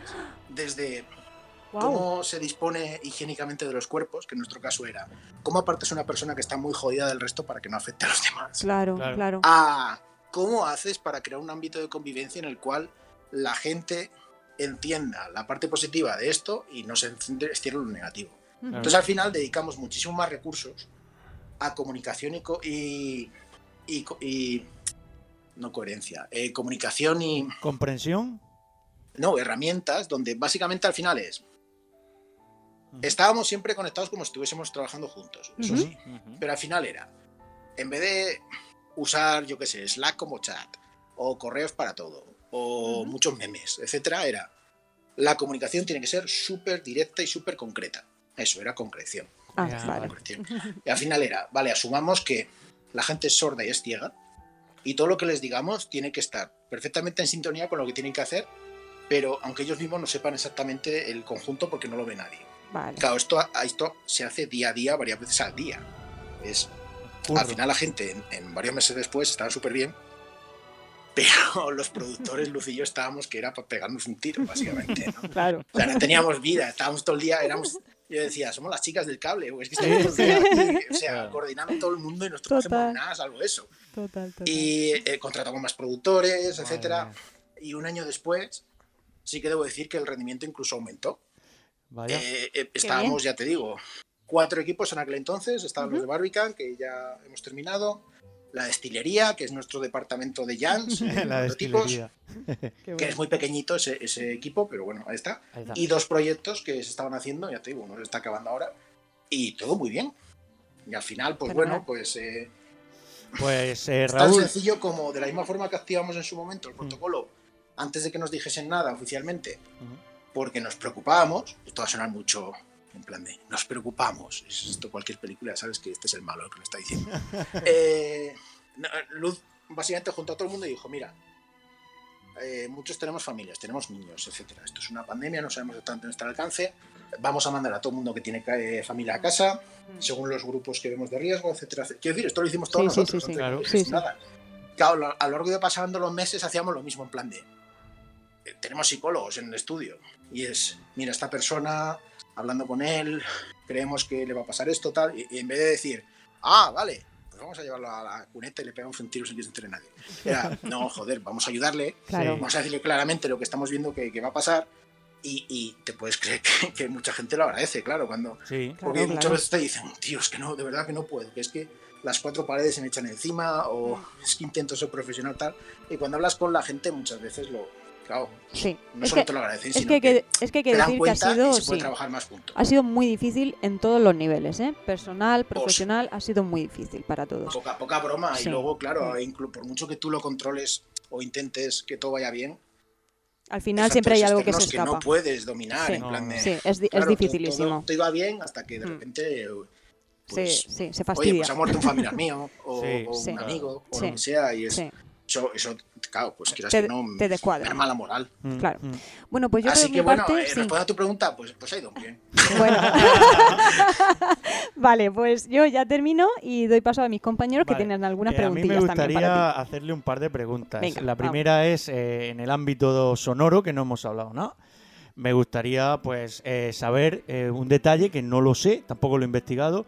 Sé que vuestro compositor se llama David García. Sí, bueno, ahora está David García, trabaja en Ninja Theory. Sí. Eso te iba a decir, que es el mismo, ¿verdad? Sí, Hellblade. sí, sí, sí. Con Hellblade, sí, sí. sí, Sí, sí, sí, sí, sí, es sí, es el mismo. Y Es curioso, ¿no? Sí, sí. Los, los BAFTA que no nos dieron se los... es. Sí, sí. Sí, sí, sí. Eh, sí. Dilo, dilo, dilo. Con Tú dilo. está claro, eh, Sí. y muy bien, además. Es, es Sí. un es, eh, chaval gallego, lo mejor que ha salido de Galicia desde el pulpiño. Pues sí, pues sí. Pues y luego la, la otra pregunta también a, a hilando es que Lindsay Stirling hizo una versión de, de Rhyme. ¿Llegaste a conocer a esta chica violinista de, Eh, de un Got Talent? no, salió? porque había factores culturales que lo prevenían. Ella es mormona y no prueba alcohol. Y yo Sí, Hablando claro, Y ¿no? no podía cerveza. Mira que tiene respuesta No. para todo el tío. Aparte, aparte eh, el, el vídeo de, de Lindsay, donde está. Pero, pero esto cómo, lo- cómo surgió. en Grecia. Ah, Pues en porque Grecia. e- ella Claro. hacía versiones, claro, Sí, sí. de juegazos como el Zelda y tal. Sí. Y resulta que le gustaba Rhyme y, y a un productor se le ocurrió llamarla, en plan de, pues, oye, yo qué sé, que tenemos que perder, ¿no? Esto al final es, yo qué sé, vaya. Ojo voy a que, decir que que- no, que- pero- que el vídeo de YouTube tiene millones sí. de visitas. Que, Sí, sí, sí. claro. De hecho, sí. La, la- ya te digo, Lindsay eh, era fan del juego y, y ella encantada de, de colaborar. Sí, que Pero la, banda No nos llegamos a conocer en persona más que nada por eso, porque, Por porque cierto, estaba acabando el juego y, y esto lo rodaron en Grecia, si no me equivoco. o sea. ¿quién, ¿quién es la que pone voz a la canción de inicio de la banda sonora? Ah, buena pregunta. Pues es Silvia Guillén. Silvia Ah. Guillén eh, es una soprano Ah, eh, que, oye, igual no la recordáis, pero era la voz de la hada madrina en Rec 2, por ejemplo. Ah, La canción está de que es una actriz de doblaje, no fastidies. La versión actriz de doblaje exacto trabajaba para bueno, Disney sobre Qué todo. bueno. Claro, claro. Sí. Y el caso es que tenía una relación personal con ella Mm, y ahora pues sí que puedo decirlo. Eh, básicamente ella dejó de trabajar porque tenía cáncer de páncreas. Vaya, ostras. Y, y Silvia, mm, eh, básicamente, Cao nos, nos dijo si podía colaborar de alguna manera. Y Luz y yo aceptamos, se lo comentamos a David en privado, no se lo dijimos Ujú. a nadie más. mm. Y la canción del mar, de hecho, Buah, es que es buenísimo. una nana, Mm, es una canción de cuna que le está cantando a la muerte. Sí, sí. Sí, sí, totalmente. Es que el mensaje que trae es, es así, el mensaje. Y fue su último trabajo profesional, también Eh, decir. decir Sí, también, fue el último, preguntarte vaya. que hay La- dos- la dos versiones. Es que su voz eh, estaba muy débil. Hicimos dos sesiones de grabación y no, no esto. Vaya. Entonces hizo otra versión. Mm. Eso te iba a decir. Sí, hay, hay dos versiones en el juego, de hecho. Sí, sí, Una sí, es sí, la sí. cantaría a Inu, el niño, que, Sí, que la y voz la es otra de una voz, una voz más y mayor, otro es la, la voz de la madre, Mm. que es Nana, que es Silvia. Entonces ahí, ahí están dos, pero, Pero es la la, misma razón es, es- siento que sea tan pragmático, pero es que porque la pobre Silvia no le daba la voz. Claro. en la No, canción. el cáncer. Eh, por eso la canción en los créditos es como más contenida. Mira, la, me la que cuenta el cosas. juego es como más enérgica. Es que pues le dan todavía más Si es sentido. que, es que me- a- se, me, se me ponen los pelos de punta. Capitán Cebolla. sí. Mm. Sí, sí, Aquí pone triste a- hasta el diablo. Ya lo Estamos siento, ya casi esto, llorando esto en ya principio todos. no pensaba decirlo nunca, ¿eh? Mira, Pero mira, pero- como pero, Ha salido chico- varias veces en varias entrevistas y bueno, lo cuento. Si, si lo ibas a ver, no pregunto, tú. Pero bueno, siempre queda recuerdo Ya de. lo Sí, sí, sí. es Al final hay que quedarse con lo positivo Sí, y con lo bonito. hizo un pedazo de canción. Sí. No, ella estaba agradecida, ¿eh? ella no tenía ningún miedo a la muerte y de hecho se sentía orgullosa de poder cantarle una canción. espectacular, ¿eh? Qué O sea, te puedo decir que en 2017 yo la banda sonora de Rain la fundía yendo al, al Tajo, en el coche. Brutal la banda sonora. Sí, sí, maravilloso. Bueno, Gracias. ahí dejo mis preguntas. No sé si alguien quiere. Podéis, eh, sí, os puedo, No, os yo puedo la- decir la que está me ha Tony quedado de todo- David. Sí, yo sí te voy a hacer y Espera, espera, que está, eso, está hablando de David García. Eh, Sí. Está David, mandarle, mandarle cestas de frutas. Hombre, ¿y aquí de la región de Murcia que somos? Eh, pero es curioso, es curioso, Raúl, porque aquí en el estudio nosotros también tenemos a un David García. La cosa de videojuegos siempre van a la mano de David García. Sí. Bueno, os- os vais a reír, pero mira que somos gente en tequila y parece que contratamos a la gente en paquetes de nombres. Porque, porque siempre había, había una temporada que había cuatro o cinco de, de lo mismo del mismo nombre. Ahora Raúles, hay cuatro Raúles en el mismo estudio. Yo acostumbrado a ser el único, ahora acabo dicen Raúles, ¿cuál? Enumerarlo, Pues enumerarlo. lo mismo. Sí, o el, típico mote. Mm, Sí, mote nos tenemos, nos ponemos, pero, pero claro, te- como te los ponen los demás, muchas veces al que le pones mote no hace gracia. Claro. Suele claro, pasar. suele pasar. Bueno, Adrián, Adrián tiene una preguntita para Raúl, ti. ahora que está de moda esto de tocar la fibra, Venga. ¿os animáis con un triple A para tocar bien la fibra? Bueno, Uy, pero ¿qué es, qué es un triple A hoy en día? Si es que eh, eh, lo Ah. que era un indie hoy en día ya tiene el presupuesto de un triple A. Sí, decir, Eso es cierto. Es verdad. no sé cuánto Es piensas que vale un juego indie, pero es que un juego indie hoy, hoy en día no baja de millón el desarrollo. Suele ser Hablamos de unos 5 millones 50 lo que la escala de un millones. a Sí, lo grande. God of War. Un juego, doble, un juego doble A, un juego doble A es aquel que, que está, pues eso, 8 o 10 millones. Y un juego triple A es a partir de 15 millones. Según no te preguntes, porque eh, para algunos publishers un triple A empieza a partir de los 50 millones de, de presupuesto. sí. Entonces, curiosamente tú dices, bueno, pues esto es fácil, ¿no? Pues, eh, mira, voy a hacer este juego, pero tiene más de todo. y no cuela, no, no. Entonces, Claro. Cuando dices son publisher es como decirle, ya, ah, pues eh, esto no es, esto es un flan, joder, no me digas que es una deconstrucción de huevo ahí, eh, que es un flan. El- eh, no lo sé, estamos en una época ya en la que los AAA ya ni siquiera es eso, es, tienen los cuádruples A, o sea, son juegos de 500 millones, de Sí, 150, 500 sí. millones. 500 millones. Mm, no lo sé. Es que en Mercury haci- hacíamos triples As y, y- Sí. y yo ya estaba ahí, no sé si quiero volver a hacerlo, pero lo curioso es que el propio mercado al ir evolucionando hace que al final es, pues lo que antes era eso, un juego triple A, hoy en día es un juego indie. Así que Es verdad. eh, ahora habrá muchos indies que se estén comiendo los huevos diciendo, pues, ay, joder, ¿qué está diciendo? Dame un millón, ya verás. ya lo que te hago. Pero, pero yo, yo, yo no hablo yo, es el, es el mercado de los publishers, ¿vale? Vale. Suelen estar en Estados Unidos, también hay que decir. Creo que Guillermo pues- también pues no quiere sé, No lanzar. sabría decirte, si hiciésemos un triple A eh, sería, sería posiblemente decepcionante para aquellos que se esperen más explosiones y más brilli brilli. Ya, porque ya. posiblemente sí sería más, más condensada con la calidad todavía. Claro. Mm. Con lo cual lo acercaría más a eso, a- Rain al arte 2. enfermizo. Y, Rain 2, mundo y abierto. Habría gente que diría, esto no es un juego. Y es, pues ya, pues ¿para qué me da? A mí la, ide- la idea, así cortando, ya, la idea del Raim así, mundo abierto, y a mí me ha gustado. Yo, cada uno- Ahí lo dejas. Ahí ahí, te lo dejo, Raúl, para, Pa' para tu futuro. No te puedo poner millones, pero te pongo la idea. Ah, montamos, montamos un Kickstarter y ya está. Y ¿eh? para adelante. claro. Algo te aporto, seguro. Y faltaría Guillermo que siempre tiene preguntas, ¿verdad, Eh, Guillermo? yo tengo un par de preguntillas. A ver, lo primero, yo estoy encantado con la entrevista. Primero porque a mí Ray me tocó muchísimo la patata en su día.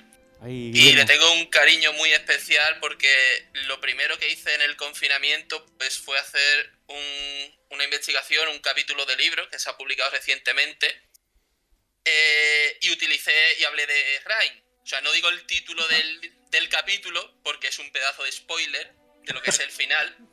El libro, el libro se llama La vida en juego y aparece Rain. Entonces yo te quiero preguntar, eh, ¿qué opinas de esta mentalidad que existe de, de ligar pues todo lo que es la, la empatía, la sensibilización a través del videojuego, pero mm, solamente parece que se puede sensibilizar a través de los videojuegos independientes, como que es un terreno en el que los AAA no se tienen que meter. Esa es la primera pregunta. Vale. Y y la segunda es, esto ya es curiosidad personal que tengo desde hace mucho tiempo, ¿de dónde sacasteis la idea de, de que el zorro acompañe al niño? De que sea un zorro el que acompañe al niño continuamente en el juego. Vale, pues mira, empiezo por esa, que es más fácil de responder que la primera. Eh, Evidente. el, el zorro nana, por cierto, es. eh, y siempre llamamos el zorro porque decir en español que es una zorra suena muy mal. Sí, pero es, sí. es- es un, un zorro hembra, zorra. Es- Vale. es Ah, qué nana. bonito. Bueno, Nana es es un espíritu, zorra. es un Mm. familiar, de hecho. Eh, y Nana representa el espíritu maternal. Mm, Entonces, el, el objetivo de Nana es eh, básicamente insuflar esperanza. Es decir, a que, eh, darte un objetivo a algo que realmente no lo tiene. Y no sé si os dais cuenta, pero básicamente es tú, tú das algo de ti mismo para, para manifestar a, a Nana y que empiece a, a principio súper juguetona. Es como que, bueno, pues está, es, es casi que está sin domar. Eh, esta parte era muy inspirada en el Principito, por supuesto. ¿no? Y al final, eh, a, a medida que evoluciona el juego y, y, bueno, tú tienes un vínculo más estrecho con ella y, y como en el Principito, pues al final está domado, por decirlo así, eh, amaestrado o, domesticado el, el animal. Resulta que su misión es literalmente cuando llega al punto en el que ya no hay esperanza, la esperanza es lo último que se acaba, eh, y cumple su misión, es, ella desaparece. ¿vale? Ujú. Esto es un spoiler. Eh, y, y es algo totalmente natural, forma parte de la vida. Ujú. Así que muchas veces me. De- a- a- Algunas de las cartas malas que nos llegaban eran en plan de: Hijo de puta, has matado al zorro. y es: No, no lo hemos matado, porque para empezar, ella ha cumplido su función vital. ¿vale? Ah, vale. Segundo, no te has dado cuenta, pero ella- el objetivo del zorro era, era darte esperanza. Y, y cuando termina su misión, es, te quita la esperanza, porque has llegado al punto de- del fondo Mm. del abismo en el que ya no hay nada, salvo, salvo tú mismo Sí. y te das cuenta de, pues, claro, de cuál es tu naturaleza, ¿no? Esto, decirlo sin mucho Se, se nos está metiendo bastante- un lío, yo no sé si será el gato. Pero bueno, lo dejamos ahí, ¿vale? Por eso, por eso es un zorro. Vale. Eh, la primera pregunta, pues te- hay, a ver, hay muchísimas razones, ¿no? Y cada, cada cual tendrá sus, sus propias interpretaciones más personales, pero te puedo decir que Te está dando mucho la vara al gato, ¿verdad, Raúl? mi, mi gato, no, es que mi gato se ha metido en una bolsa de libros y se ha quedado atrapado el pobre. Qué grande el gato. Ay, madre mía. Ranceles. Es que está, Momento partici- mascota, no está participando también en el podcast. Sí, sí. Se nos oye Es- todo. Ya, Sí. Es lo mejor de es lo mejor de la era COVID esta, que al final siempre hay un momento mascota en toda llamada. Sí, Claro, es verdad, es siempre. Eh, pues nada, ese era Rocket, señoras y señores, Rocket. Muy El bien. gato biónico. El, el- el tema. Espera, le voy a quitar la bolsa. gato. Y la primera pregunta, Guillermo, era. La primera pregunta era eh, que eso, ¿por qué, por qué nos arriesgamos más los indies con Sí, estas cuestiones sí. profundas y no Eso. tanto los AAA, ¿no? Eso, Mm. correcto. Pues mira, te diría que por un lado es una consecuencia del desarrollo del propio medio de la industria. Es decir, lo- los videojuegos, aunque tengan ya 60 años, al final no dejan de estar al final de la infancia. Esto es una referencia a Simov. Eh, y, y la cuestión está en que cuando uno ya, pues claro, eh, llega al final de la infancia y empieza, pues, empieza su cuerpo a cambiar y su mente, esas cosas, Ujú. empieza a hacerse según te preguntas. Y volviendo antes a los marines calvos, lo que antes te parecía súper divertido y te llenaba que hubiese explosiones y fuegos artificiales y, y para ti un adulto era que había tiros y sangre, Ujú. eh, quizás ahora lo único que ves es vacío y congoja y, y te empiezas a preguntar el por qué. ¿Por qué, por qué hago juegos? ¿Por qué, por, por qué estoy, qué intento contar?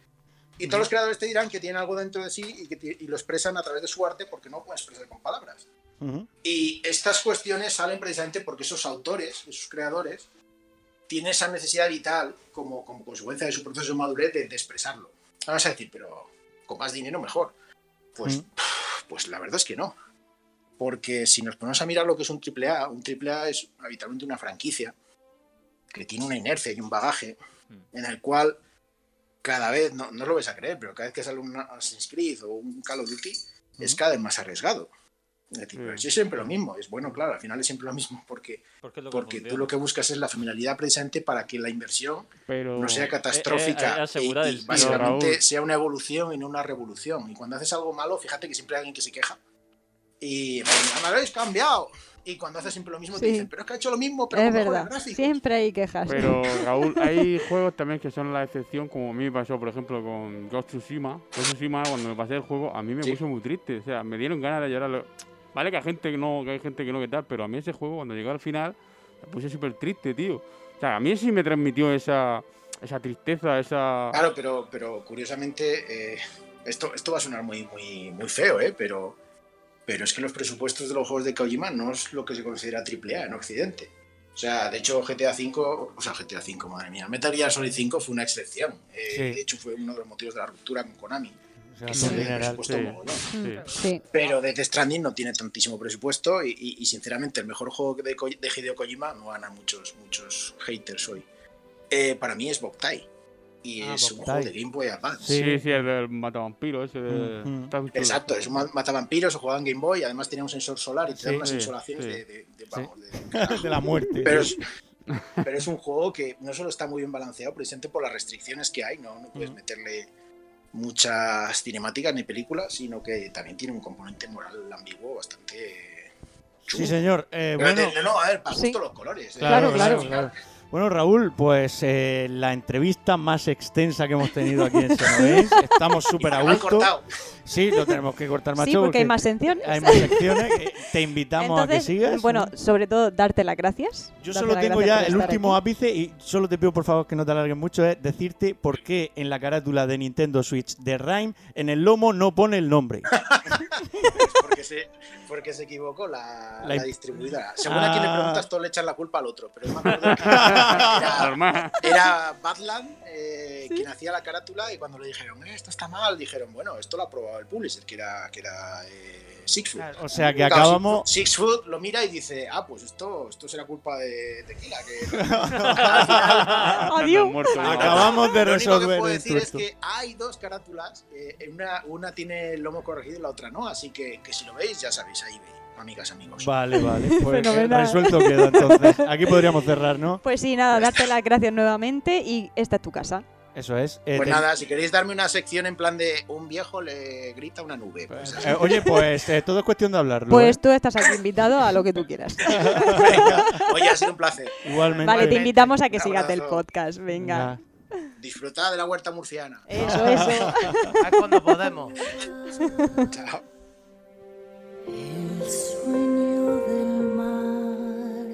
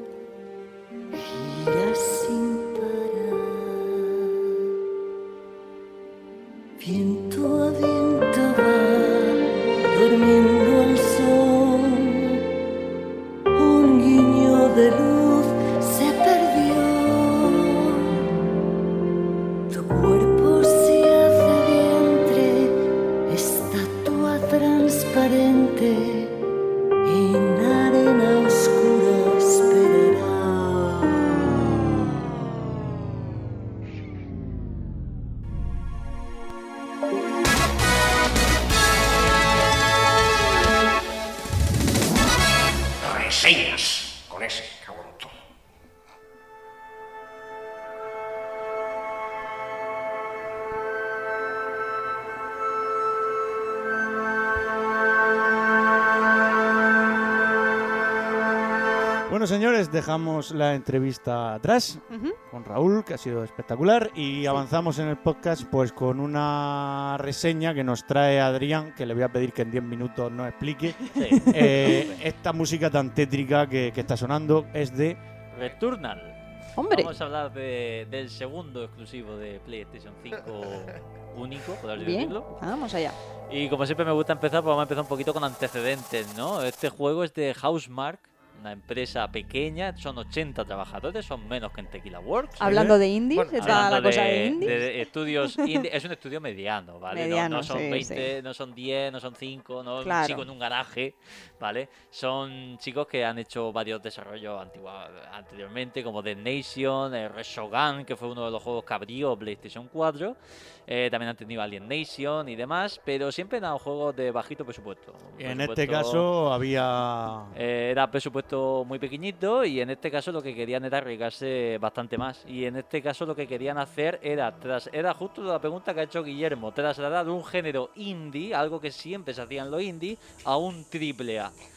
Eh, con un gran presupuesto que la verdad es que el estudio, bueno, el estudio finlandés está sentado en Helsinki y tuvieron muchos problemas de, de financiación porque nadie apostaba por el proyecto, nadie le veía futuro y finalmente fue Sony la que ha puesto el dinero necesario para Y- poder... Y, bien puesto, ¿eh? Que el montante es importante. Sí, sí, sí. Es un hay que contar que no solamente es el, el- el dinero de desarrollar el juego, sino la publicidad. Lo habréis visto hasta en la sopa, el, el Returnal, Sí, con sí. el State of Play, con eventos, de todo. De hecho, fue uno de los juegos que abrió la presentación de, de PlayStation 5.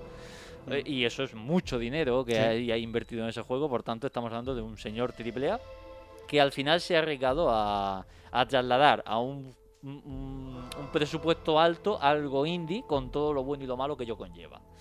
Entonces, bueno, la historia de Returnal es muy sencilla. Al final somos Selin, somos una exploradora eh, en busca de planetas. eh, vamos a un sistema llamado Atropos.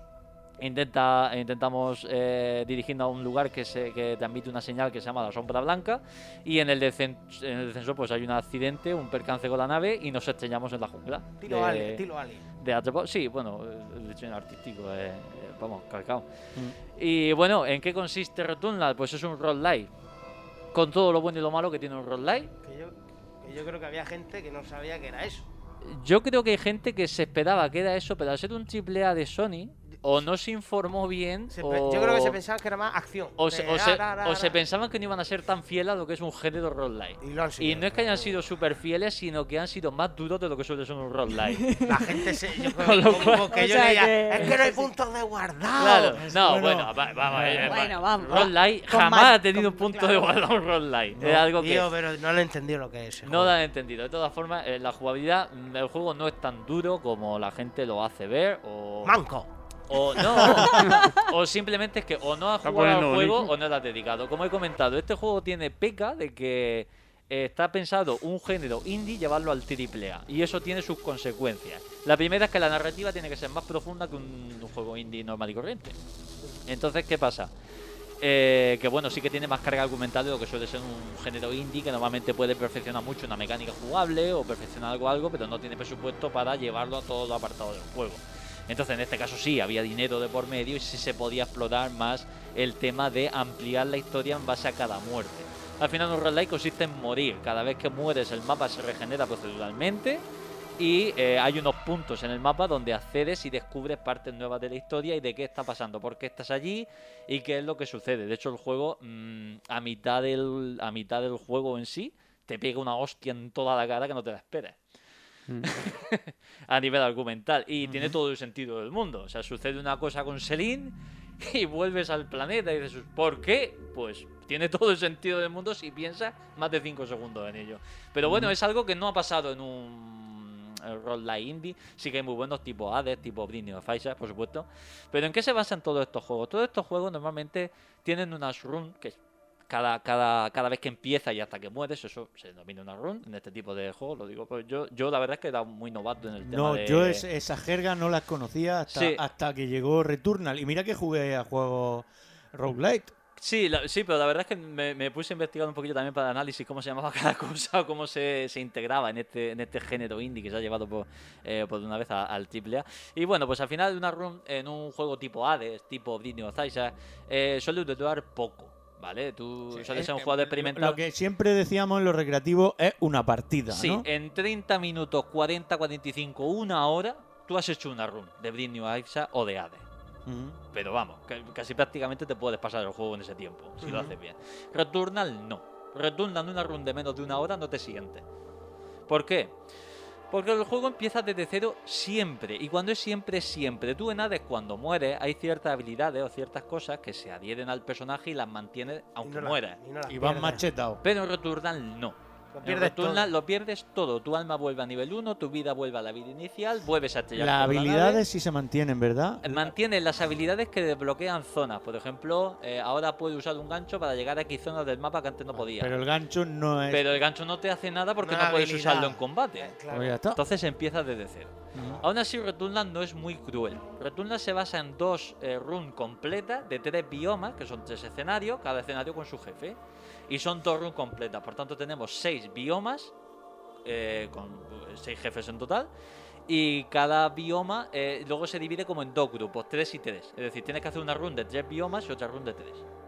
¿Vale? Pero el juego no es tan cruel como tener que hacerte los tres biomas completos. Una vez que derrotas al jefe, desbloqueas una habilidad y abres un portal que te lleva al segundo bioma. Por tanto, para poder pasar del primer escenario al segundo no tienes que matar al jefe. Puedes buscar ese portal en el mapa procedurales que te puede tocar al inicio de la run o te puede tocar eh, correrte el bosque entero de del bioma 1 para poder traspasarlo. Entonces, bueno, digamos que puedes ir al segundo mundo e incluso del primero al tercero de golpe. Incluso nada más entrar te van a dar un objeto que te sube la, eh, la habilidad con el arma y esa habilidad es el nivel que puede tener cada arma que cojas. Cuanta más habilidad tengas, más nivel tendrá el arma, mejor pega. Entonces, ¿qué pasa? Cuando tú llevas, por ejemplo, del nivel del bioma 1 al 3, nada más entrar te dan ya eh, tu nivel de habilidad de arma es nivel 9. Pasas del 1 al 9 instantáneamente. Y además te da un arma de nivel 9. Entonces tú ya vas un poco equipado. ¿Qué es lo que no te dan? Vida. La vida es la que tienes al inicio. Por tanto, cada runa en Returnal como hay que plantearla. El, el primer bioma te lo comes entero. Porque suele ser un bioma muy sencillito, que lo, ya lo domina de tanto hacértelo. Eh, y es un juego en el que se aprende muy rápido a jugar y que enseguida le coges pericia. Entonces, normalmente los 40, 45, 50 minutos es hacerte el bioma uno entero, salvo las salas amarillas, que son salas con jefe o con más bichos, que eso, bueno, si te quedas de verita, pero te arriesgas bastante a morir. Entonces, lo que haces es equiparte, cogerte todos los elementos de salud, que al final eh, se llama sífilo o algo así, se tenía, tenía el nombre, que son elementos que si tienes la vida a tope, por cada 3 te sube un porcentaje más de vidilla. La vida la puedes ampliar hasta el 200% de lo que tiene inicialmente. Entonces, con que pases al tercer bioma con la vida al 120, 130%, pues ya tienes un colchón ahí del que tirar. Además, en los escenarios podéis encontrar eh, dos elementos clave, que son llaves, para abrir puertas ocultas que siempre te permiten acceder a una tienda que te da un artefacto que esos artefactos se acumulan al traje y te dan eh, pues eh, por cada punto de éter que tenga que es un material que se acumula y que se gasta en algunos puntos clave eh, consigues un 5% de armadura o te regeneras un 5% más rápido. Eh, al final son, mm, me parece que el juego tenía como 600 artefactos yo no lo he descubierto todo evidentemente eh, que puedes ir descu- descubriendo para adherirlo al traje, al traje y que te dan eh, ciertas ventajas. Y luego aparte tenemos los parásitos. Los parásitos se acoplan al traje y te dan una cosa positiva y una cosa negativa. Por ejemplo, te doy un 15% más de salud, pero cada vez que coges un objeto te quito vida. Y eso es muy importante porque en Returnal cuando pegas eh, cargas unas barritas que te permiten pegar más. De hecho, el traje empieza a tirar rayos, láseres. eh, No, lo de- lo de- exactamente, lo de las luces, eso es increíble. el brillo. Eh, eh, eh, digamos que pegan más fuerte, más preciso, eh, pegan más rápido, ¿vale? Eso sí- siempre pasa cuando matas enemigos, pero no te pegan. En el momento en el que recibes un golpe, se reinicia a cero. Y hay cinco niveles que de subir. Claro, no es lo mismo enfrentarte a un bicho con ya con los cinco niveles subidos en ese momento, que le- le- vamos, lo fundes, lo, lo, lo- lo acribillas vivo, que tienes un parásito que cada vez que coges un objeto te quita vida. Por tanto, recibes daño, por tanto, reinicia ese efecto. Entonces, con cada eh, parásito o con cada objeto que esté contaminado, tienes que pensar eh, si cogerlo o si no. Es tu decisión. Eh, ¿Qué pasa? Los objetos que están contaminados con éter los puedes desinfectar. Te dice, bueno, por 4 de éter te quito la parte negativa. ¿Por qué? Porque los objetos no es que te den un efecto negativo, sino que te provocan un fallo en el traje. Tu traje es espacial, tu traje es lo que te mantiene con vida. Por tanto, cuando pierdes salud, no es que Selim pierda salud, es que el traje se deteriora, se va rompiendo. Si el traje se rompe, muere. Eh, por tanto, lo que hacen las llaves eh, bueno, abrirte puertas y demás, y tú puedes desinfectar para que no te provoquen un fallo, porque el fallo te dice, bueno, pues eh, no puedes esquivar hasta que no abras dos cofres. Y en el juego quitarte el dash es, Es morir, matarte. O morir. sea, y tú no sabes lo que te puede tocar. Y además cada objeto te pone una probabilidad de fallo. Mm, baja, o sea, moderada, alta, muy alta. Tú Ya ya, sopesas. Sopesas porque a lo mejor el objeto que tienes delante dice, ojo, es que ese objeto mm, me va a revivir si muero. me la voy a jugar. ¿Eh? Y a lo mejor te provoca un, efecto negativo o no, según la probabilidad que tenga cada, cada objeto, o lo puedes desinfectar. Además, para ayudarte en cada bioma, hay una máquina que por 6 de Ether te permite renacer, porque es una máquina que permite replicar formas de vida complejas. Eh, ¿Qué es lo que te permite? Morir en un bioma y volver a nacer. Además hay dos objetos a lo largo del juego que también te volverán a permitir renacer. Y hay un parásito que también te permite renacer. Entonces es lo que estoy hablando. No es un juego muy complicado. Te permite ser de cierta moda, de cierta forma un poco accesible. Lo que no puedes coger es eh, salir con Selene, irte del mundo 1 al 3 sin haber hecho nada y permitir matar al jefe y pasarte el juego. No pues, se puede hacer. Es un mínimo. Bueno, yo- hay un speedrun por ahí de 4 o 5 minutitos. Sí, pero lo hacen con el jefe final. Porque se coge del cuarto bioma, pasa de todo hasta el culo, llega justo a la sala del jefe que te dan un, un objeto que te permite subir la especialidad a casi a máximo nivel y un arma a casi máximo nivel. Y si tienes bastante pericia con el esquive, puedes matar al jefe final porque te dan, nada más antes de llegar al jefe, te dan un arma. Eso sí, el arma que te dan es aleatoria. Te puede tocar una pistola, te puede tocar el arma más cheta del juego. Mm, depende. Procedural. Vale, entonces al final, eh, bueno, el chico le salió una run buena, también dijo que había hecho 800.000 intentos hasta que le salió. Vale, es complicado porque vas con la vida al mínimo, te pegaban dos hostias, moría. Bueno, el dash te permite tanto, si le das un toquecito muy suave al círculo, haces un esquive corto, si lo mantienes pulsado, haces un esquive largo, y el dash te permite eh, atravesar cualquier eh, proyectil que no sea de color morado. Los de color morado no se pueden esquivar, los demás los puedes atravesar. Entonces te permite, pues si un enemigo te empieza a tirar la nube de colores que decía Noemí que vio en pantalla, Totalmente. eh, con el dash los esquivas todos. ¿Vale? Entonces tienes que tener mucha agilidad. Menos los lilas. Menos los lilas. Los lilas normalmente lo que hay que hacer es o, o agacharte, o salir corriendo de ellos, o, saltar y esquivar, o rezar un rosario que no te dé ningún La puerta, la puerta, el truco de la puerta. O el truco de la puerta, que es lo que hace mucha gente, que ve un bicho muy fuerte, le pego dos tiros, cierro la puerta. Ay, Ese me encantaba a mí. Ese era el bueno. Bueno, yo. eh, todo eso está muy bonito. Todo, la- todo lo que me has dicho está que te caga. Está guapo y Precioso. tal. Pero yo tengo una pregunta. Se pone muy. Todo eso que, hace la tía, que es con una máquina la tía, que es traje técnica. ¿Pero la tía está sola o hay personajes también No, que pueden la chica está totalmente sola. Está más sola que la una. No vas a tener ayuda De de ahí nadie. han mamado mucho de Metroid. Tipo Sí. Samus Aran, que va sola siempre. Vamos a ver, es un roll light, ha mamado un roll light. En roll light vas solo. No, siempre. pero mi hermano no se refiere No, a lo, eso. me refiero por la historia y por la ambientación. Sí, y lo dijeron No, los propios De desarrolladores. Metroid han cogido el mapa 3D, se parece bastante, aunque también es un mapa muy típico en los roll light. Que, Una sea una cogido. chica metida en un traje, en un, en un planeta sola. Eso muy Metroid. Con O, monstruos. mu- o muy alien. O muy Alien. Pero es que, es yo- que yo- Metroid yo- mama de Alien. Claro, o sea, que al Yo final- he visto muy alien. Eh, a ni- escenarios a con nivel de niebla. Pero diseño que Alien no está sola, la tía no está sola, nadie, no me Bueno, toque los eh, huevos. Bueno, es en como ciertos momentos sí, Es vamos como a soltar, a No, que va con el gato. Es verdad. soltar a Ripley con un gato ahí, una Claro. escafandra ahí en el planeta. Digamos que es solo ante el peligro. Eh, conforme mates jefes, desbloquearás cosillas que te permitirán acceder a zonas en el primer bioma, sobre todo, y también en el segundo, aunque opcional, porque puede ir del primero al tercero, que es normalmente donde está al final de, de la run. eh, que te permite a esa zona y esas zonas suelen tener objetos mm, que te van chetando poco a poco. Entonces, al final, ¿qué pasa? Que en el juego te ayuda a que no sea tan tal. Pero claro, no es un Uncharted, no es un de la sofá, no es un Tsushima, no está pensado para que te lo pases, está pensado para que mueras. Está, pensado para cagarte en todo. Yo sí que te os voy a decir que el único bioma en el que dije este juego no me lo paso ni de coña fue en el quinto. No pasaba de ahí. Y un día me senté, dije voy a echarle dos horas tranquilamente y vamos, mm, lo reventé vivo. De hecho el juego, una vez que me lo pasé en ese, ya me lo pasé del, del todo.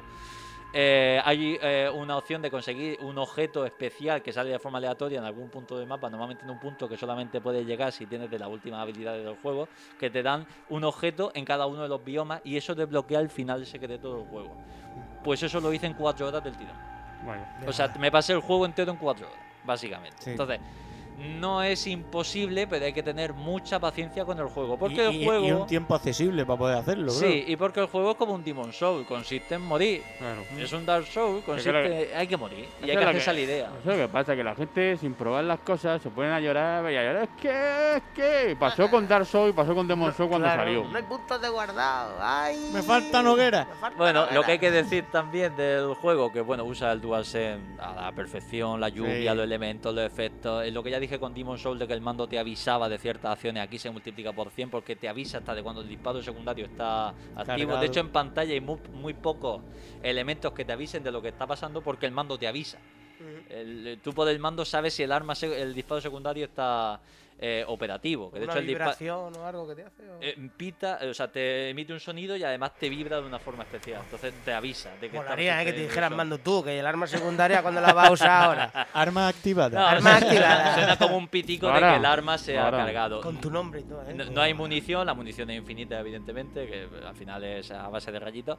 Y bueno, lo que han hecho ha sido ampliar un botón más que se han inventado, que es con el gatillo derecho, que a medio recorrido y tiene un tope que lo notas perfectísimamente. El tope, ese es eh, el ampliar el zoom para apuntar mejor. Y si aprietas hasta el fondo, cargas el disparo secundario. Entonces, con un gatillo han hecho dos botones, lo cual me parece maravilloso. A mí no se me hubiera ocurrido nunca. Pero se ve que con la funcionalidad esta que tiene el mando, pues sí que pueden hacer ese tipo de, de cosillas y está súper bien.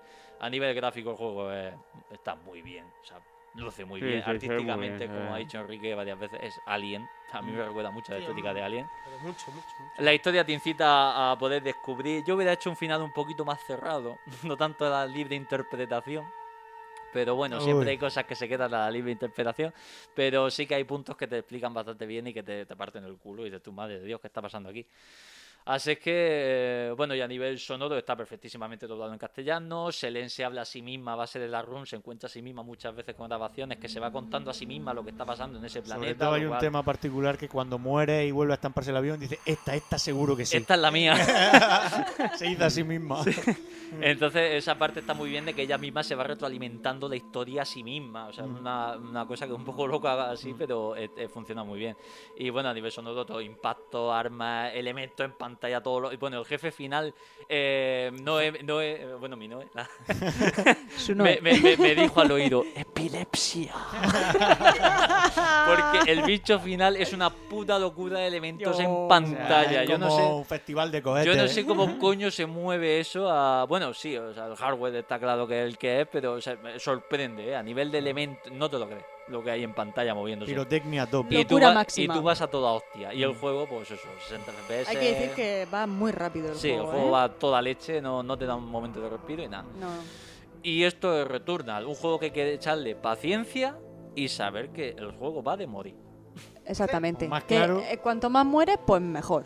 No, hombre, Más, más experiencia. Más aprender, más Ah, aprender. hay, hay que ir avanzando y demás, pero sí que es cierto cuanto que... más mueres, mejor. Claro, sí que- Noemí. Cua- Cuando mueres, sí que hay una famosa casa que todos hemos visto en los trailers que entra en primera persona y esa casa va modificándose. De hecho, el final final no puedes verlo. Es que si no, no ves las cosas.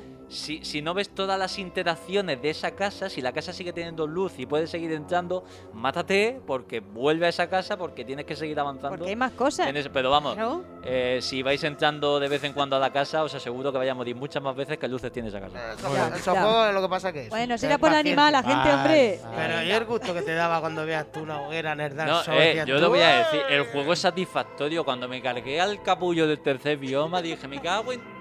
Y me fui. En tu padre. Pero al final sí van a poner puntos de guardado, ¿no? Porque lo han pedido mucho. No debería, dicho- no ya, pero han dicho que sí, que lo van a poner. Es un juego que se pone un punto de guardado que entra al segundo bioma manteniéndote lo que ya te A ver, bloqueaba. Adri, yo. Yo, si fuera los desarrolladores, no haría ni puto caso, dejaría como está, ¿vale? Eso lo tengo clarísimo. Pero si viene ya que viene una gente ahí diciendo lo del punto guardado, masa, diría, bueno, pues eso- voy a, poner- voy a hacer pero- una opción pero- que pueda elegir. Eso, eso es como lo que pasó con, con el Sekiro. eh, esto es imposible. Es que Ah, es pero es que imposible. Sekiro Si tardé yo con el. pri- No sé si. Bueno, aquí se puede decirlo porque. Vamos, yo- esto me recuerda, jugado esto me recuerda cuando salió la Play 5 con el Demon Soul y la gente se quejaba porque no había un modo fácil. Pues no lo Pues compré. no hay. O sea, es como, el es juego como lo es que dijeron de esto. Sekiro no lo eh, eh, ponemos. No sé si lo pusieron al final, no, tiene, no. no, tiene, selector de dificultad. Bueno, pues yo creo que nuestro eh, punto de guardado podría quedar aquí, ¿verdad? Yo creo que sí. Vale.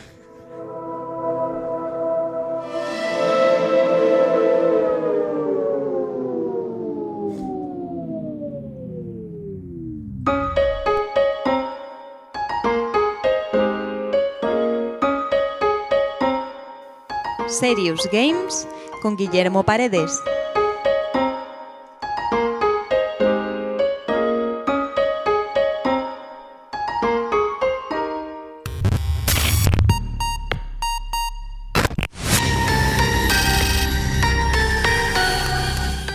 Ya hemos entrado en la sección de Serious Game con esta música tan electrónica. ¿Y qué nos traes, Guillermo, para este Serious Game? Bueno, pues en esta ocasión, eh, a ver, el juego nace o surge, que vaya a hablar de este juego, porque a comienzos de mes eh, se publicó eh, a través de la agencia IAB Spain eh, un informe sobre el uso que se hacen eh, de las redes sociales. Es un informe anual que muestra cómo evoluciona pues el uso, el consumo, eh, las tendencias de las redes sociales, concretamente aquí en España. Ese informe dice que el año pasado el promedio de redes sociales que consumen los usuarios es de 5,4, es decir, cada, cada usuario tiene eh, 5,4 redes sociales, ¿vale? Que consume a diario. Las más utilizadas, pues ya las conocemos, son WhatsApp, Facebook, YouTube, Instagram y Twitter. Sí. Y cada uno pasamos, pues, de en torno a una media de una con 21 horas al día en redes sociales. De hecho, pasamos más tiempo en las redes sociales que usando videojuegos, porque si vemos el informe de, de la AEBI, el año pasado creo que pasamos eh, jugando a videojuegos 6,5 horas semanales. Entre Sí. 6,5 o 7. Sí, sí, sí. O sea, Perfectamente. pues estamos más tiempo eh, con redes sociales que incluso con los videojuegos. No me digas eso, no. Y ese A mí últimamente un pasa. dato, Mm. un dato que es que el 48% de, de los encuestados se planteó dejar eh, una red social, o sea, un- el uso en, un- en uno de unas redes, por miedo a que se filtre información personal. Y de hecho, de ese 48%, el 11% se ha llegado a ir de una red social a causa de este miedo, de, de esa filtración de información personal. Sí, sí. Quedándonos con este dato, pues empezamos a hablar de- del videojuego en cuestión. Ujú, El videojuego de este mes es- se llama Simulacra. Es un juego desarrollado en 2000, que salió en 2017 y desarrollado por Kaigan Games. Y como dice su nombre, es un juego de simulación que se basa en la resolución de puzzles. Este juego eh, te pone en la situación de que tú te encuentras un móvil en la puerta de tu casa, un móvil de alguien que no conoces, y tú tienes que saber qué ha pasado con esa persona. Vale. Antes de profundizar en más cuestiones de jugabilidad, etcétera, eh, recomendaciones de juego, de cómo jugar a este juego. Lo primero, eh, hay muchas versiones. Está la versión para Switch, está la versión para PlayStation, está la versión para PC. Sin embargo, yo recomiendo jugar desde el propio smartphone, la, ver- la versión para móvil. ¿Por qué? Pues básicamente porque la interfaz del juego es la de un móvil, la de un smartphone. O sea, eh, la pantalla es la pantalla que tenemos todos en nuestros dispositivos.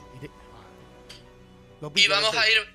¿Sí? No digo que lo pillo, a lo mejor tienes que interactuar como si fuera el móvil ese, El ¿no? propio móvil. El propio móvil de la persona, ¿no? Tú tienes ese móvil y tú tienes en tu propio móvil pues la pantalla con las aplicaciones que tiene esa persona y son Ah, las aplicaciones que tenemos todos. Tenemos la, la galería, tenemos el navegador, tenemos eh, la vers- el correo electrónico, por supuesto, tenemos la hacer llamadas, la versión, no usan ese nombre, pero la versión de Instagram, la versión de WhatsApp, ¿vale? Entonces, claro, lo ideal es que, que la forma de usar ese juego eh, e interactuar con el juego es acorde a, a cómo nosotros interactuamos con el móvil. Tenemos que teclear muchas veces, pues lo mejor es usarlo con una pantalla de móvil. Segunda recomendación, eh, usarlo con cascos, ya sea auriculares o, o cascos eh, más profesionales.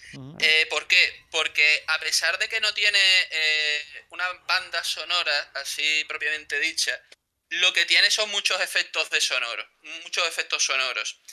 Eh, lo ideal también es jugarlo en casa, o sea, no usar el móvil en plan, pues voy a echarme una partidita a, a simulacra aprovechando el típico viaje en autobús o el típico viaje en tren, no. Esto es para jugarlo en la situación en la que se presenta en el juego, que tú estás en tu casa y te encuentras en la puerta un móvil. Y desde tu propia casa pues estás interactuando con ese móvil ajeno. Por lo tanto, lo ideal es ponerte en tu casa y además eh, se va a disfrutar más, entre comillas, aunque no es de terror, pero sí que te puedes llevar algún sobresalto de esos efectos sonoros. Como por ejemplo que te, que te golpeen a la ventana O sea, y tú te crees que te están, que te están golpeando en tu propia casa o a Ah. la puerta. y en el móvil.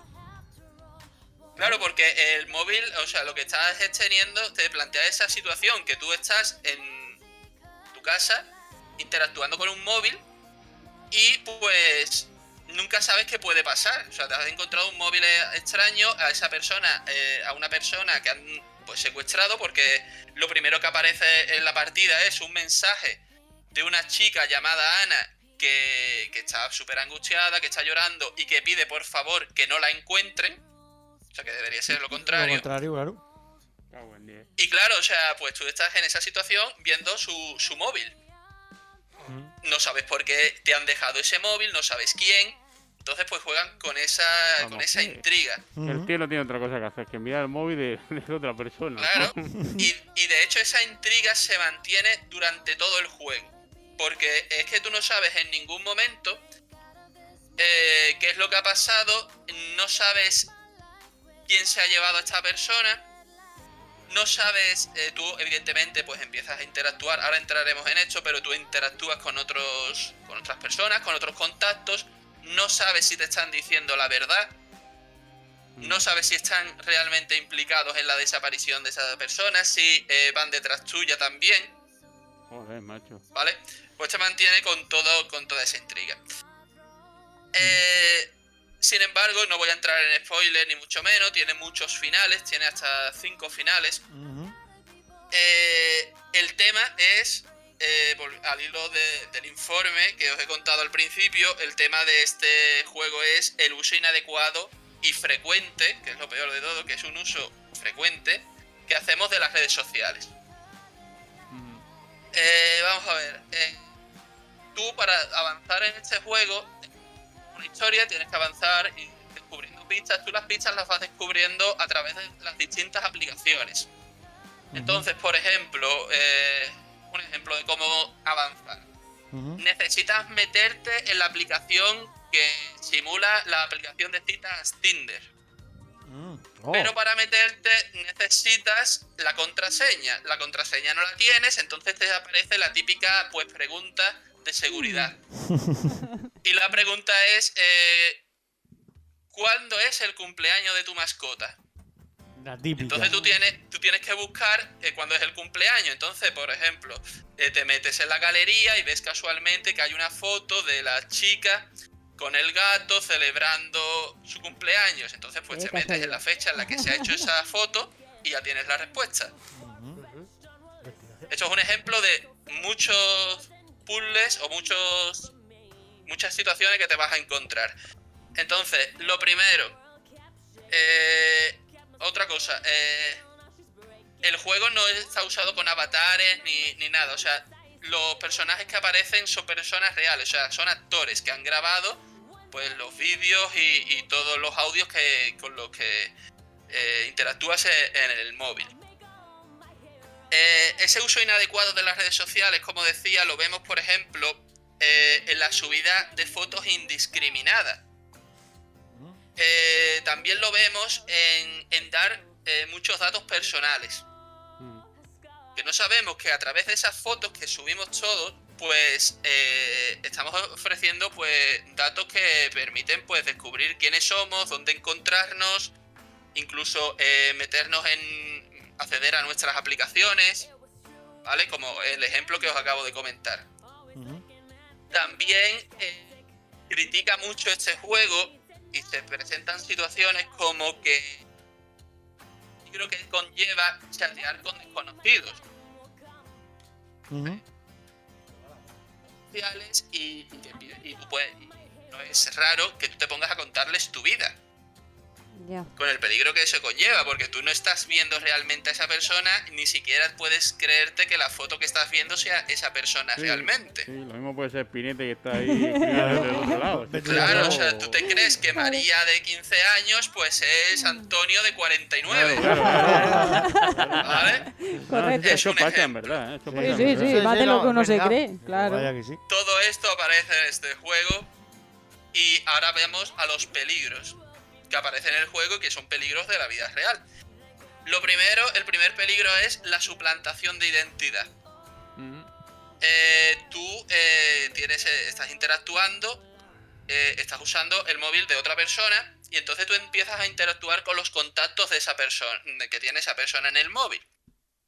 Eh, para avanzar en la, en la trama, mm, tú tienes que. Llega un momento en el que tú tienes que elegir y tú le cuentas la verdad, lo que ha pasado, pues, oye, que has encontrado el móvil, que estás intentando ayudar a esta persona, eh, o directamente suplantas tu identidad, te haces pasar por ella para acceder a esa información e intentar resolver ese misterio más rápidamente haciéndote pasar por ella y que los amigos o los contactos pues te cuenten cosas. ¿Vale? O sea, estamos hablando del problema, pues que es también un problema de que suplanten Ahí estamos teniendo problemas, Guillermo, con, tu audio. Se nos va, se nos va. Se nos va un poquito. ¿Se oye? Ahora, ahora. Ahora, ahora ha Vale. vuelto. Pero sí, sí, la verdad, la verdad es que eso es un problema importante, ¿eh? Pero no es el único. Hmm. O sea que hay varios. Vamos a ello. Sí, vamos, tenemos cuatro. Mm, El segundo problema es el tema del acoso. claro. El acoso a través de las redes sociales, pero el acoso también de índole, pues, un tanto sexual. Ya. Eh, aquí se presenta como que eh, a la chica a la que le ha desaparecido el móvil, pues la acosaban en, en el trabajo. Y, y los efectos que puede tener eh, para esa persona que, que es acosadora. Claro, porque tú te crees que esto no lo está leyendo nadie, pero es que en internet eh, hay mucha gente y es muy fácil acceder a esa información. Es verdad. Y entonces incluso te puede afectar a tu propio trabajo y te pueden pues hasta despedir, ¿vale? Esto se ve en el juego. Otro problema es la piratería. Eh, y que te puedan piratear el móvil para pues para acceder a toda tu información sin que tú lo sepas. Cuentas bancarias, etcétera, etcétera. Exacto. Y, y mucho más. Y también lo fácil que, el último es el gran peligro para mí, que es lo fácil que es acceder a, a la vida de una persona. Porque claro, eh, vamos a reconocerlo, aquí, eh, aquí hay mucho postureo en las redes sociales. Buah. Es verdad. O sea, hay postureo a tope. O sea, en plan, eh, o sea, subir fotos indiscriminadamente. O sea, de- de estar continuamente eh, mostrando tu vida a través de las redes sociales para, para mostrar qué vida más guay se tiene, ¿no? Claro, lo que, tú- lo que pasa es que eh, tú puedes, por ejemplo, mira qué casa más guay que, me, que es donde estoy o que me he comprado. Y es muy fácil localizar a lo mejor ese sitio y ya saber dónde vives.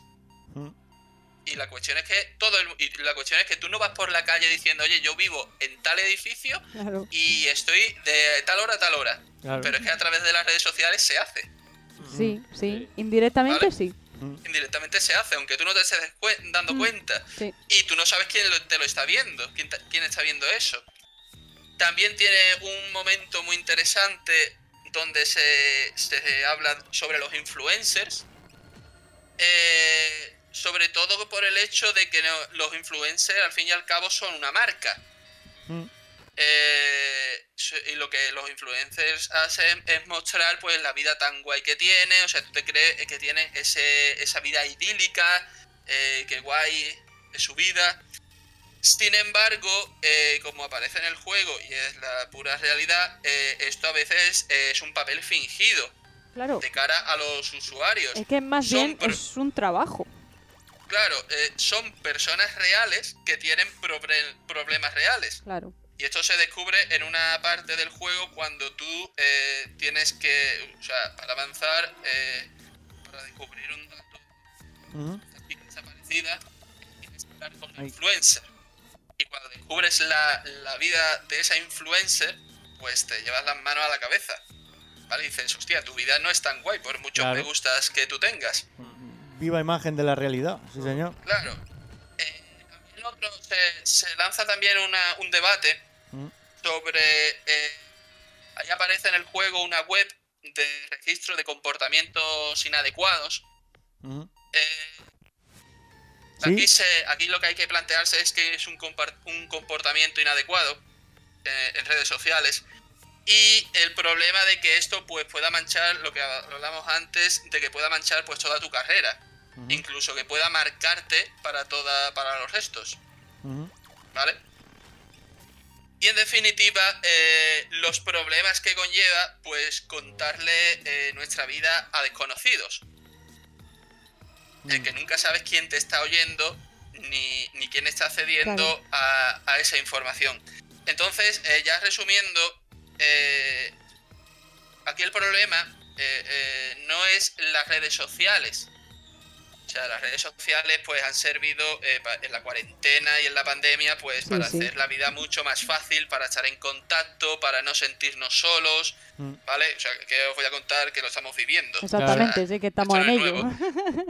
¿Cuál, cuál es el problema? El problema no es la red social. El problema es el uso que tú le das a la red social. Totalmente de acuerdo. Y esto es simulacra. Sí. Entonces yo lo recomiendo muchísimo y, y con esas condiciones de juego. Yo saco en conclusión que voy a hacer como Steve Urkel. Me voy a pegar el móvil al pecho con cinta aislante para que no se me pierda. Sí, sí, sí, sí. Yo, perder el móvil. El móvil se ha vuelto como una extensión de- del cuerpo Sí, humano. con ¿eh? muchos Pues, datos en él. Yo estaba pensando en comprarme un Motorola esos de los 80, tío. Sí, que así no eso- tienen wifi sí. ni tienen nada y a tomar por culo, ¿sabes? Un ladrillo de Solo eso. para llamar. El problema no es tampoco que tú pierdas el móvil. El problema es que tú tampoco es que tú cojas y digas dónde trabajas, Claro. Eh, que mm, se sepa eh, tu correo electrónico, Mm. que tú pongas una información pues parecida o, o muy relevante eh, para que yo pueda desbloquear tu correo electrónico y poder hacer pues virguerías. Sí, sí, la- y, te puedo mon- y te puedo montar un lío pues Claro. de narices, como Sí. se hace en el juego. Sí, claro, claro. Sí, la cuestión Entonces, la cuestión no es perder el móvil, eh, No. la cuestión es a ver qué información emites tú a todo el mundo. Exacto. Es saber utilizarlo, más bien el Sí, mensaje. saber ¿no? utilizar las redes sociales. Vale. Con cabeza, con cabeza. Pues muy bien, Guillermo. Otro puntito más para Serious Games. Sí, señor. Eh, ojito con los móviles, gente.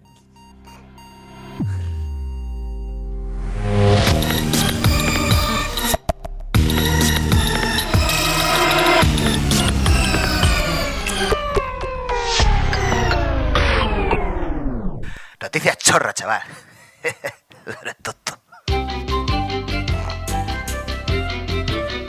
Pues llegamos a esa sección eh, de un lado a otro, como siempre, y como siempre con nuestro querido faltón Enrique, que ya en la cabecera Sí. va faltando. ¿Y qué nos trae de las grandes maravillas que se cuecen por, por red de redes? Pues bueno, eh, voy a bajarme un poco la mascarilla porque Vale. no creo que tenga el COVID. No creo. No creo, ¿eh? No creo. Vamos, que... No, porque me hice una PCR esta ¿Qué, semana. o qué sea que- rigo científico? Ah, bueno, si te ha hecho una PCR, bueno. no creo que me tiempo a. Hablemos de la chorri Venga, vamos. Bueno, pues la verdad es que eh, últimamente se están portando bien, ¿eh? Y Esos que te están ha- escuchando. Eso es que están escuchándose, ¿no? Me ha costado mucho sacar alguna chorrada, pero como ahora hay un rumor muy bueno. ahora- Bueno, ya por un un Amigo rumor- Vandal. ¿Cómo lo sabes? El rumor es Vandal.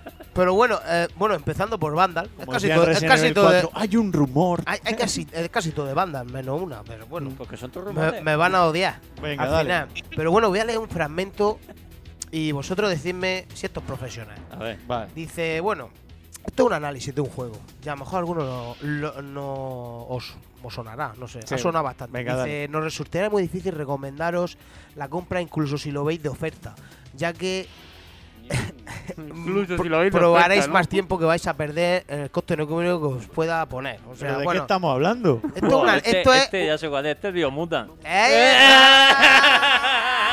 Pero es que lo gracioso Madre es que que lo parió. que lo compre e incluso si lo ve en oferta, ¿eh? Sí, o sea, esto- oferta, te- esta ha sido la super análisis. Yo me lo he leído un poco por encima, he dejado de leerlo porque me ha parecido, vamos, digo, esto lo escribo yo mejor.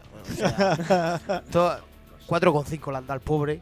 yo lo he visto, tampoco es para tanto. O sea, es un juego que tampoco es la octava maravilla. Pero me he dado cuenta que mientras estás viendo el anuncio, te sale por la esquina Ratchet and Clank, Ratchet and Clank. Digo, uy, ¿por qué será?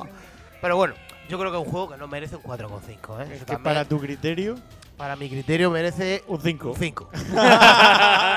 bueno, pues seguimos con Vandal, que yo no sé si es que tiene. No sé, yo creo que es el, el equipo de investigación Bueno, de. si- si no, no tendría sección, Enrique. Fíjate si investigas si son todos rumores, están Son- al día. Bueno, Eh. pero esto, esto es otro rumor que a mí me encanta. PlayStation 5. Un documento de Sony apunta a una ligera revisión de la consola. Ya está. ¿Qué quiere decir? Sony ha registrado un documento en Perú. No tiene mejor sitio ¿En que Perú? registrarlo en Perú. Porque Perú, pues, es la centralita de Sony. En la nueva Silicon Valley. en el que en el que se dan indicios de que PlayStation 5 podría podría Recibir una ligera revisión próximamente, tal y como apuntaba A recientes ver. rumores. Yo me río No, de yo le, cosas. le voy a dar una primicia a banda. Se llama PS5 el Lim y saldrá a los dos años de tener la consola. eso, eso lo- pero, eh, pero es que van a estar año tras año diciendo lo mismo como igual que con Switch Pro. Al final se estará. David, ¿no te has enterado que Switch Pro se ha presentado tres veces ya, hombre? ¿Tres solo? ¿Tres?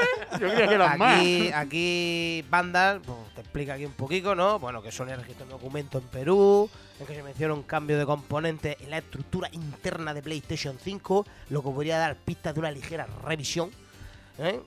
de la consola, bueno, de nueva generación. El analista Roberto Serrano.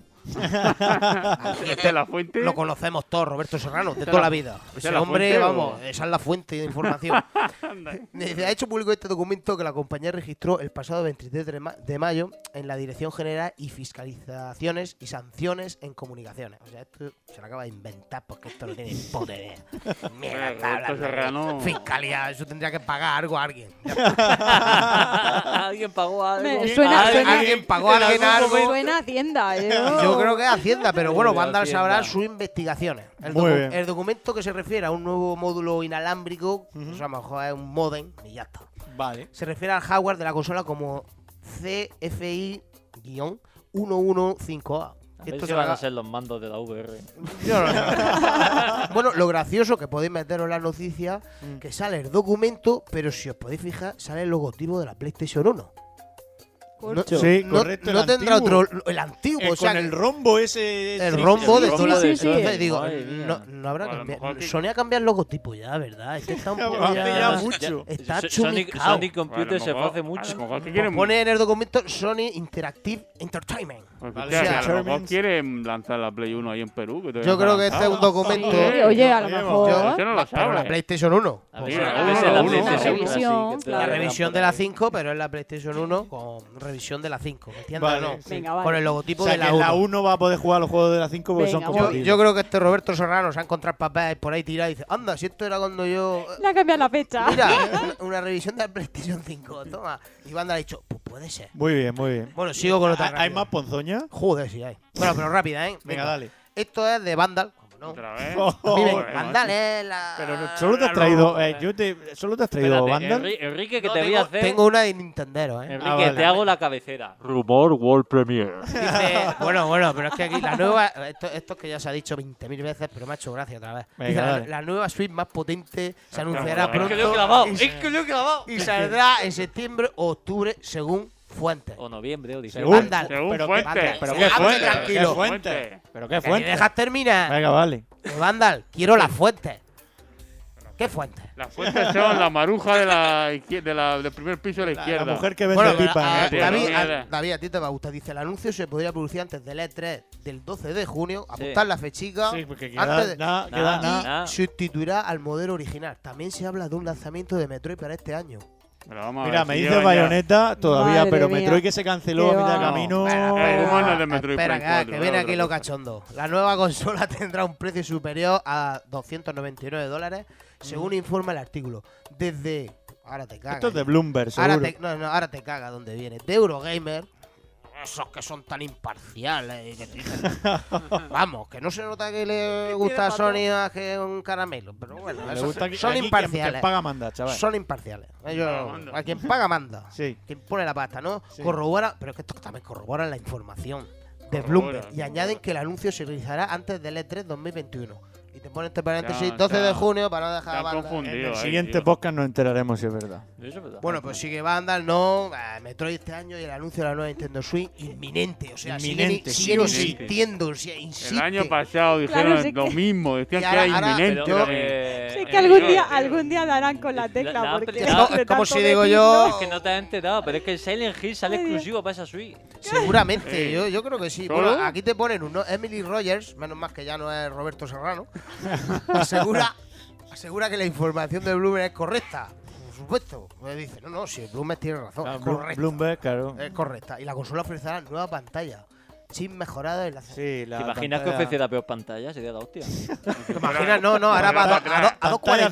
CRT. Dice, Me ah, encanta porque mejor pantalla, mejor hardware. Digo, hostia, pues la Pero- noticia sería que anunciaran un peor Pero hardware, escucha, peor que, pantalla. Que, que Vandal sigue y te mete aquí ya unas cosas.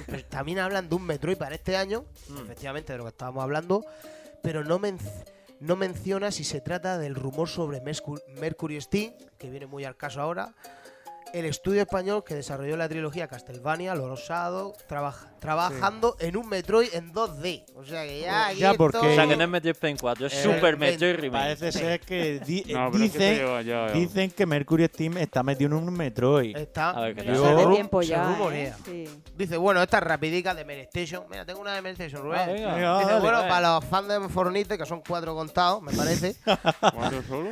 Sí. Bueno, pues ya sabéis que los canguros serán los nuevos animales salvajes de la temporada 7. Vale. Por si no lo habéis enterado. Nunca Vale. he visto un canguro en un videojuego. Jamás lo he visto. Me ¿eh? parece matar canguro. ¿Tú has visto algún canguro? Yo jamás. ¿Qué vamos por la Notición? Enrique. Bueno, pero ahora viene Nintendero. Que lo va a petar. Venga, Que vamos. los beta, A David. Aquí ya Nintendero. con mira, esta mira. tierra, con esta tierra, por Sí, con todo esta lo- cierro porque está ya el colofón final. Vale. Esto ya, pero escucha, que es de lo mismo. A ver, Que aquí viene Nintendo y te Que dice manda al medio español verificado huevo Nintendo. o sea, lo ha dicho así, Vandal, Sí, medio español, lo, lo verificó la moneda Manda y al timbre. medio español verificado. sí, verificado, sí. comparte en exclusiva estos supuestos nuevos detalles de Nintendo Switch Pro. O sea, con, con sello de calidad ISO Ay, 9001. pero, es que, pero es que Nintendero tiene más cojones que ninguno. Es que te pone todas las especificaciones enteras. Ah, te dice memoria RAM y tamaño todo. similar al de la consola actual. O sea, que Nintendo dice, la dejo como está. No, Muy bien. Me la aclaro. Y le pone un pro y ya está. Mira, te voy a decir una cosa. Espera, esa, espera, Adri, que esa, va- que va- esa me la creo. Porque después de sacar 80 euros de Joy-Con de Zelda, te hace una consola más grande que no le vale. Sería para O sea, matarlo. pero, pero que ¿Verdad? Nintendero es muy buena y ha investigado más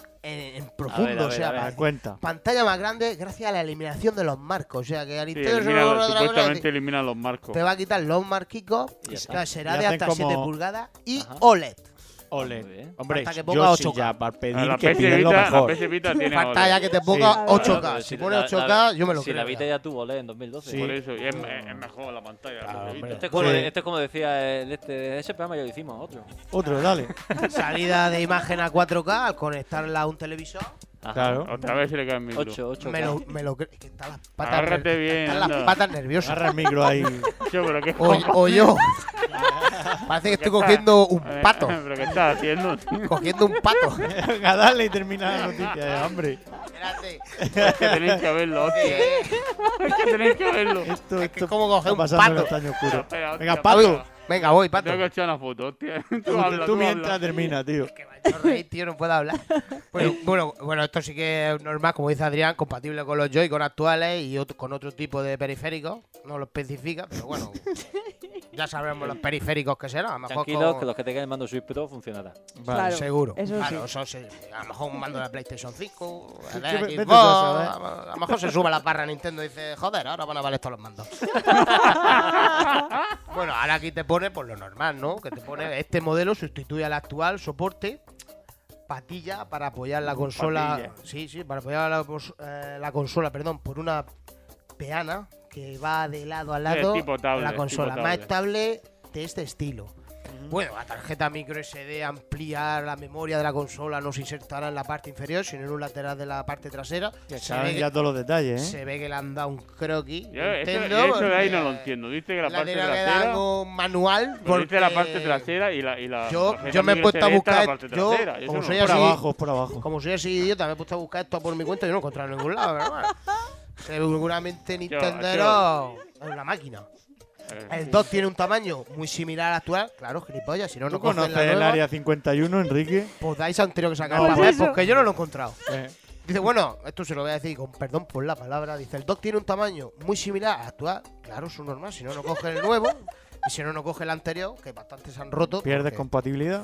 Pierde compatibilidad, efectivamente, solo que es un poco más ancho en su parte trasera. Yo quiero saber de dónde habéis sacado esto, que yo no lo he encontrado. Si está buscando No por pone- todos no lados. pone la fuente, pone la fuente Vandal. Bueno, Anda que cuando subamos el Yo- podcast. Pero si Vandal no pone nueva, esto, si me he leído toda la noticia de Vandal y no te pone nada de Mira, esto. yo voy a decirle, yo voy a este decirle un mensaje a los ¿eh? oyentes A que ver, a ver, a a los mensajes a los oyentes que leen tantos rumores y están al día de Twitter, lo Mm. llevan todo el día ahí al pelo. En la Play 5 no tiraron ni el color de la consola. Ah, que sí. Así que no hacer Eh. ni un caso a un rumor porque no tienen ni idea. O sea Espérate, que hasta espérate. que. Nintendo no se Hasta que ellos no hablen, eh, Claro. mejor estar callado. Sí. No, no, pero Ya es que, está. escúchame, que aquí ya Nintendero, la consola ya está en fase de producción final. En fase de O producción sea que final, están, vale, están ensamblando ya. vale, O sea, que vale. está la fábrica tope. Escucha, Están gastando el silicio. Me cago en No tiempo hay de eso de chip, Play no hay chip, 5. claro, no hay chip para la. Play, iba a decir, me cago en Dios, la culpa la tiene Nintendo. Claro, dice, bueno, y ahora aquí te pone Nintendo. Nintendo ladrón. esto te pone a ver si luego nos calla a mí, me calla la boca total y sale Nintendo y te dice, No, no, yo toma lo que- la, la Switch que Pero Pro". quiere que, por poder puede salir, por Te- supuesto. Te digo una cosa, me la anuncia el TDF y ya no valdría. Porque No, claro, Ya te has equivocado, 12. porque me has dicho antes del 12. Ah. Bueno, y aquí ellos sí. Tengo que su anuncio, se, Recemos pro- para que no la presente. Su anuncio se producirá durante las próximas dos semanas. Te doy dos semanas, ¿eh? ¿Cómo no? Dos semanas. Mm, Eh, Claro, ¿de pero dos de semanas, pero si ¿De va a cuándo ser el es? E3. Hace- vamos No, a no, esta la ha sacado. dicho que antes del E3. Mira, del Enrique, 28 del 05 de Hacemos una 2021, cosa. ¿eh? Vamos a hacer una cosa. Venga. Echamos una porra a ver cuando la anuncian. No, aparte, no, déjame que te diga una cosa personalmente. Espera, espera, termino, coño. Ah, vale. Si sale la consola de aquí al 12, tú aquí en el podcast. Me la compro, me cago en todo. No, no, no, no, no. no. Pides perdón a, A banda. a Vandal Y a Nintendero. y a Nintendo. Nintendo. Pero no se puede equivocar en todos estos tochos que ha escrito, ¿eh? Como me falla en un puerto USB, la caga. Porque aquí me ha puesto todos los puertos. El 2 Venga, tendrá dos. te Te que escucha. llega el próximo día y dicen, no, no, pero es que el ancho del doque es exactamente igual, ha fallado. Ha fallado. No, pero no, escucha, no, escucha, te lo compro, que- venga, que, va. que más o menos Nintendero te lanza la fecha. A ver. Venga, va. Su fecha de estreno a nivel mundial es algo incierta. Claro, si Sí. no tienes ni puta idea. ¿Qué vas a decir? No lo tengo si claro. Pero es que ahora, y si viene en el resto del mundo, claro, que nosotros no somos del resto del mundo, somos de Marte. Sí. Pues. Digo yo que España está en el mundo, digo yo, pero bueno. Y si viene el resto del mundo, puede lanzarse entre septiembre y octubre a Europa. Ah, bueno, perdón, entre septiembre y octubre. A Europa no llegaría hasta finales de noviembre y con stock algo limitado. O sea, ya se van hasta el stock, tío. Yo.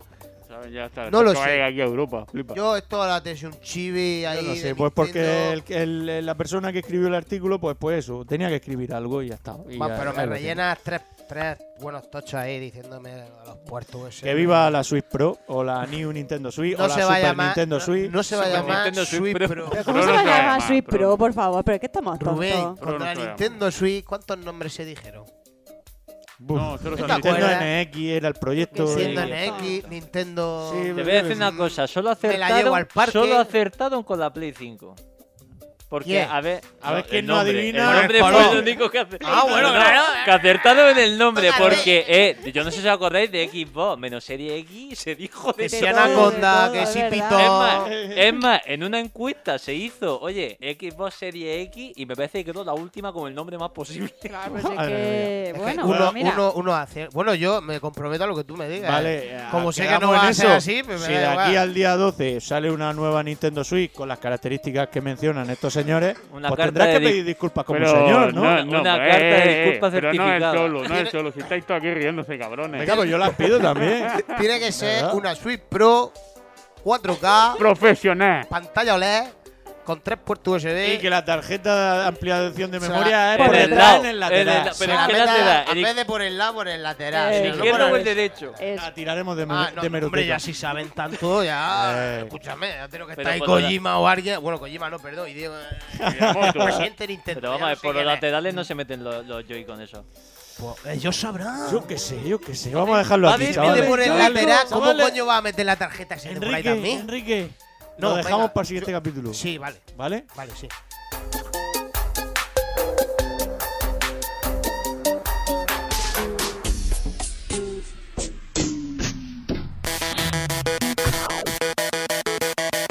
Now playing.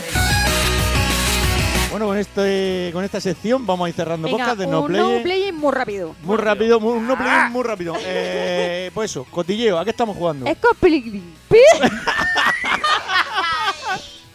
¡Ay, Piligri!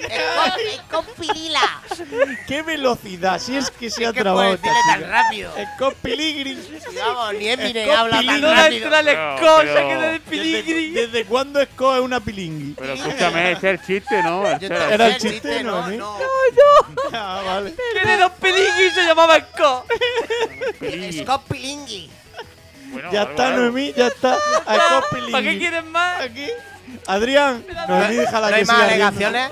Déjala que siga riéndose. Bueno, se cierra el caso, Adri. Sí, ¿qué? se cierra el caso. Adrián, vamos. A ver, Returnal. Sí. Resident Evil Village. Ok, de- Scarlet Nexus. vaya. Demo. Demo, demo, demo. Ya. Eh, el otro día me calenté y me instalé el Horizon. Joder, cómo se ve el 2. Me calenté.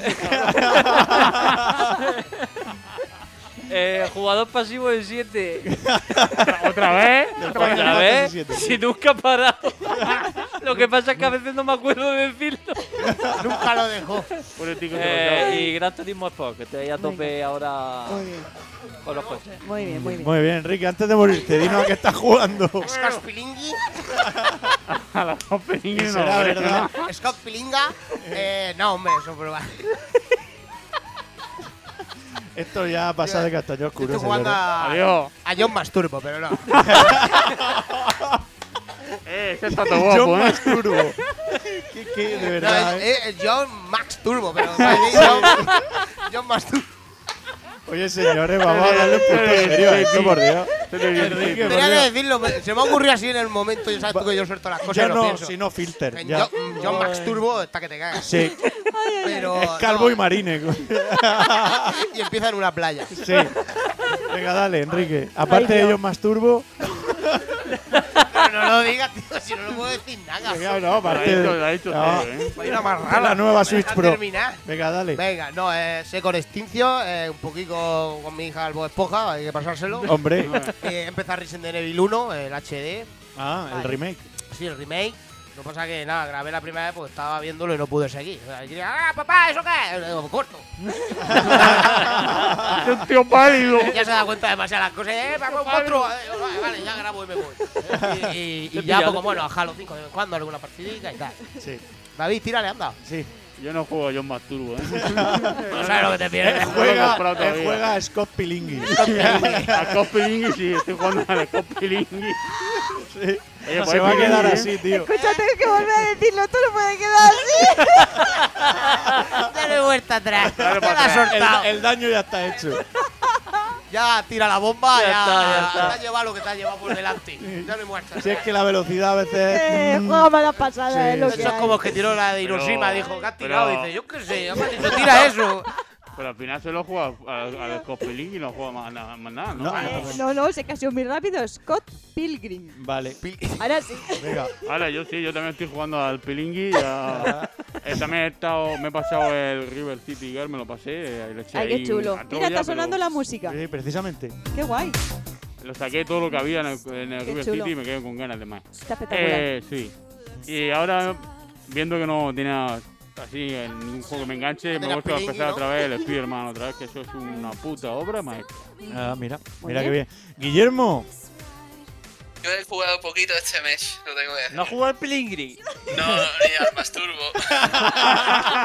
este es el bueno. No, he jugado a- Max Turbo, eh, pero bueno, cada uno lo diga como quiera. Vale. jugado Ay, que se nos va. Guillermo. Dale fuerte, Guillermo, que no se te oye. Simulacra ¿Con cuál? ¿Con cuál? Perdón, Guillermo. Creo A que ver. yo ni es réplica. Ah, ni es réplica. maravilloso, Vale, vale. maravilloso. Una maravilla. sí. Estamos aquí para ayudarte. Pues mira, eh, serían esos, ¿no, Guillermo? Sí, esos tres. Vale, pues en mi caso da casualidad que yo estoy también con el Nier, Nier Replicant, me está gustando mucho. Más pesado, Terminé ya después de un tiempo el Dragon Quest 11 que ya tocaba. Maravilloso. también. Estoy jugando al Scott Pilingui también, de vez en cuando. El pilingas. Blasphemous que lo tengo ahí a calentito. Sí, sí, y ya. Ah, yo creo- también quiero yo, que lo tengo ya. Sí. Y. y ya está. Y hasta aquí, Pole, ¿vale? Vale. Scott Pilgrim, ¿eh?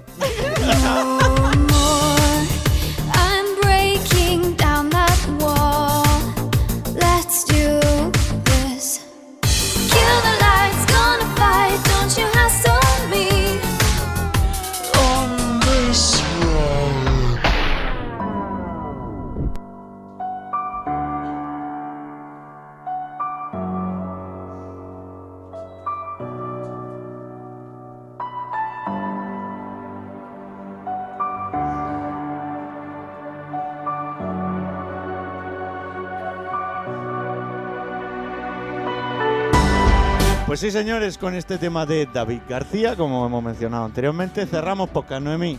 Bueno, un chiste. Venga. Hombre, pero si yo aquí vengo para haceros reír. Sí, Hombre. Ya, yo, después de lo de antes, no creo que sea tan bueno. Con No, no, peligro y contra el círculo. Lo espontáneo es lo mejor. Es verdad. A veces sí. Sí, bueno. Va. Se abre el telón y se ve a un informático trabajando como un bestia y bebiendo aguardiente. ¿Cómo se llama el estudio de videojuegos?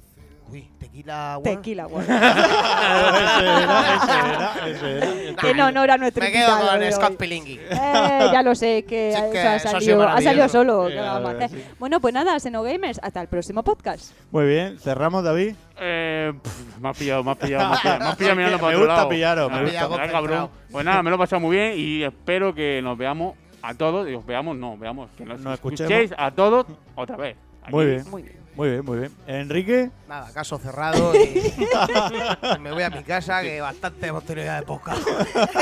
ha sido un Nada, podcast- como siempre, mucho gusto. Podcast Eso. larguito, ¿eh? podcast potente de dos horas, ¿eh? Cuidado. Oye, estamos- Adrián. Nada, primero darle las gracias a Raúl por estar aquí. Claro que sí. Es un orgullo tener una- un estudio como Tequila World. Yo lo vi en la presentación de Google Stadia, que aunque el proyecto no salió muy bien, tener un estudio español en la presentación de un proyecto tan ambicioso, pues, Sí, oye, final- digno de orgullo de, Sí, Sí. decir. de aquí de eh, tener un estudio de ese calibre. Dentro de poco tenemos aquí algunos ya de, no sé.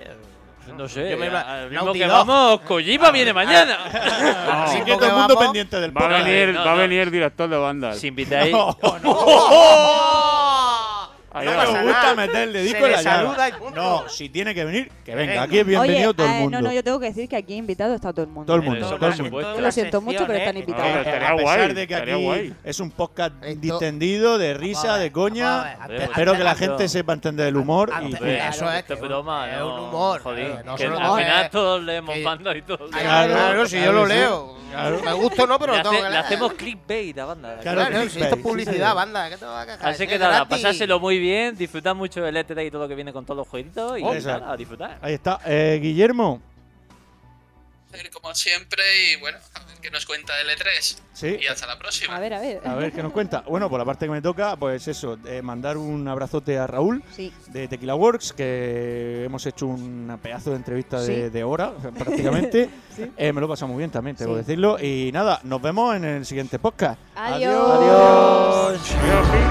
I want you to stay.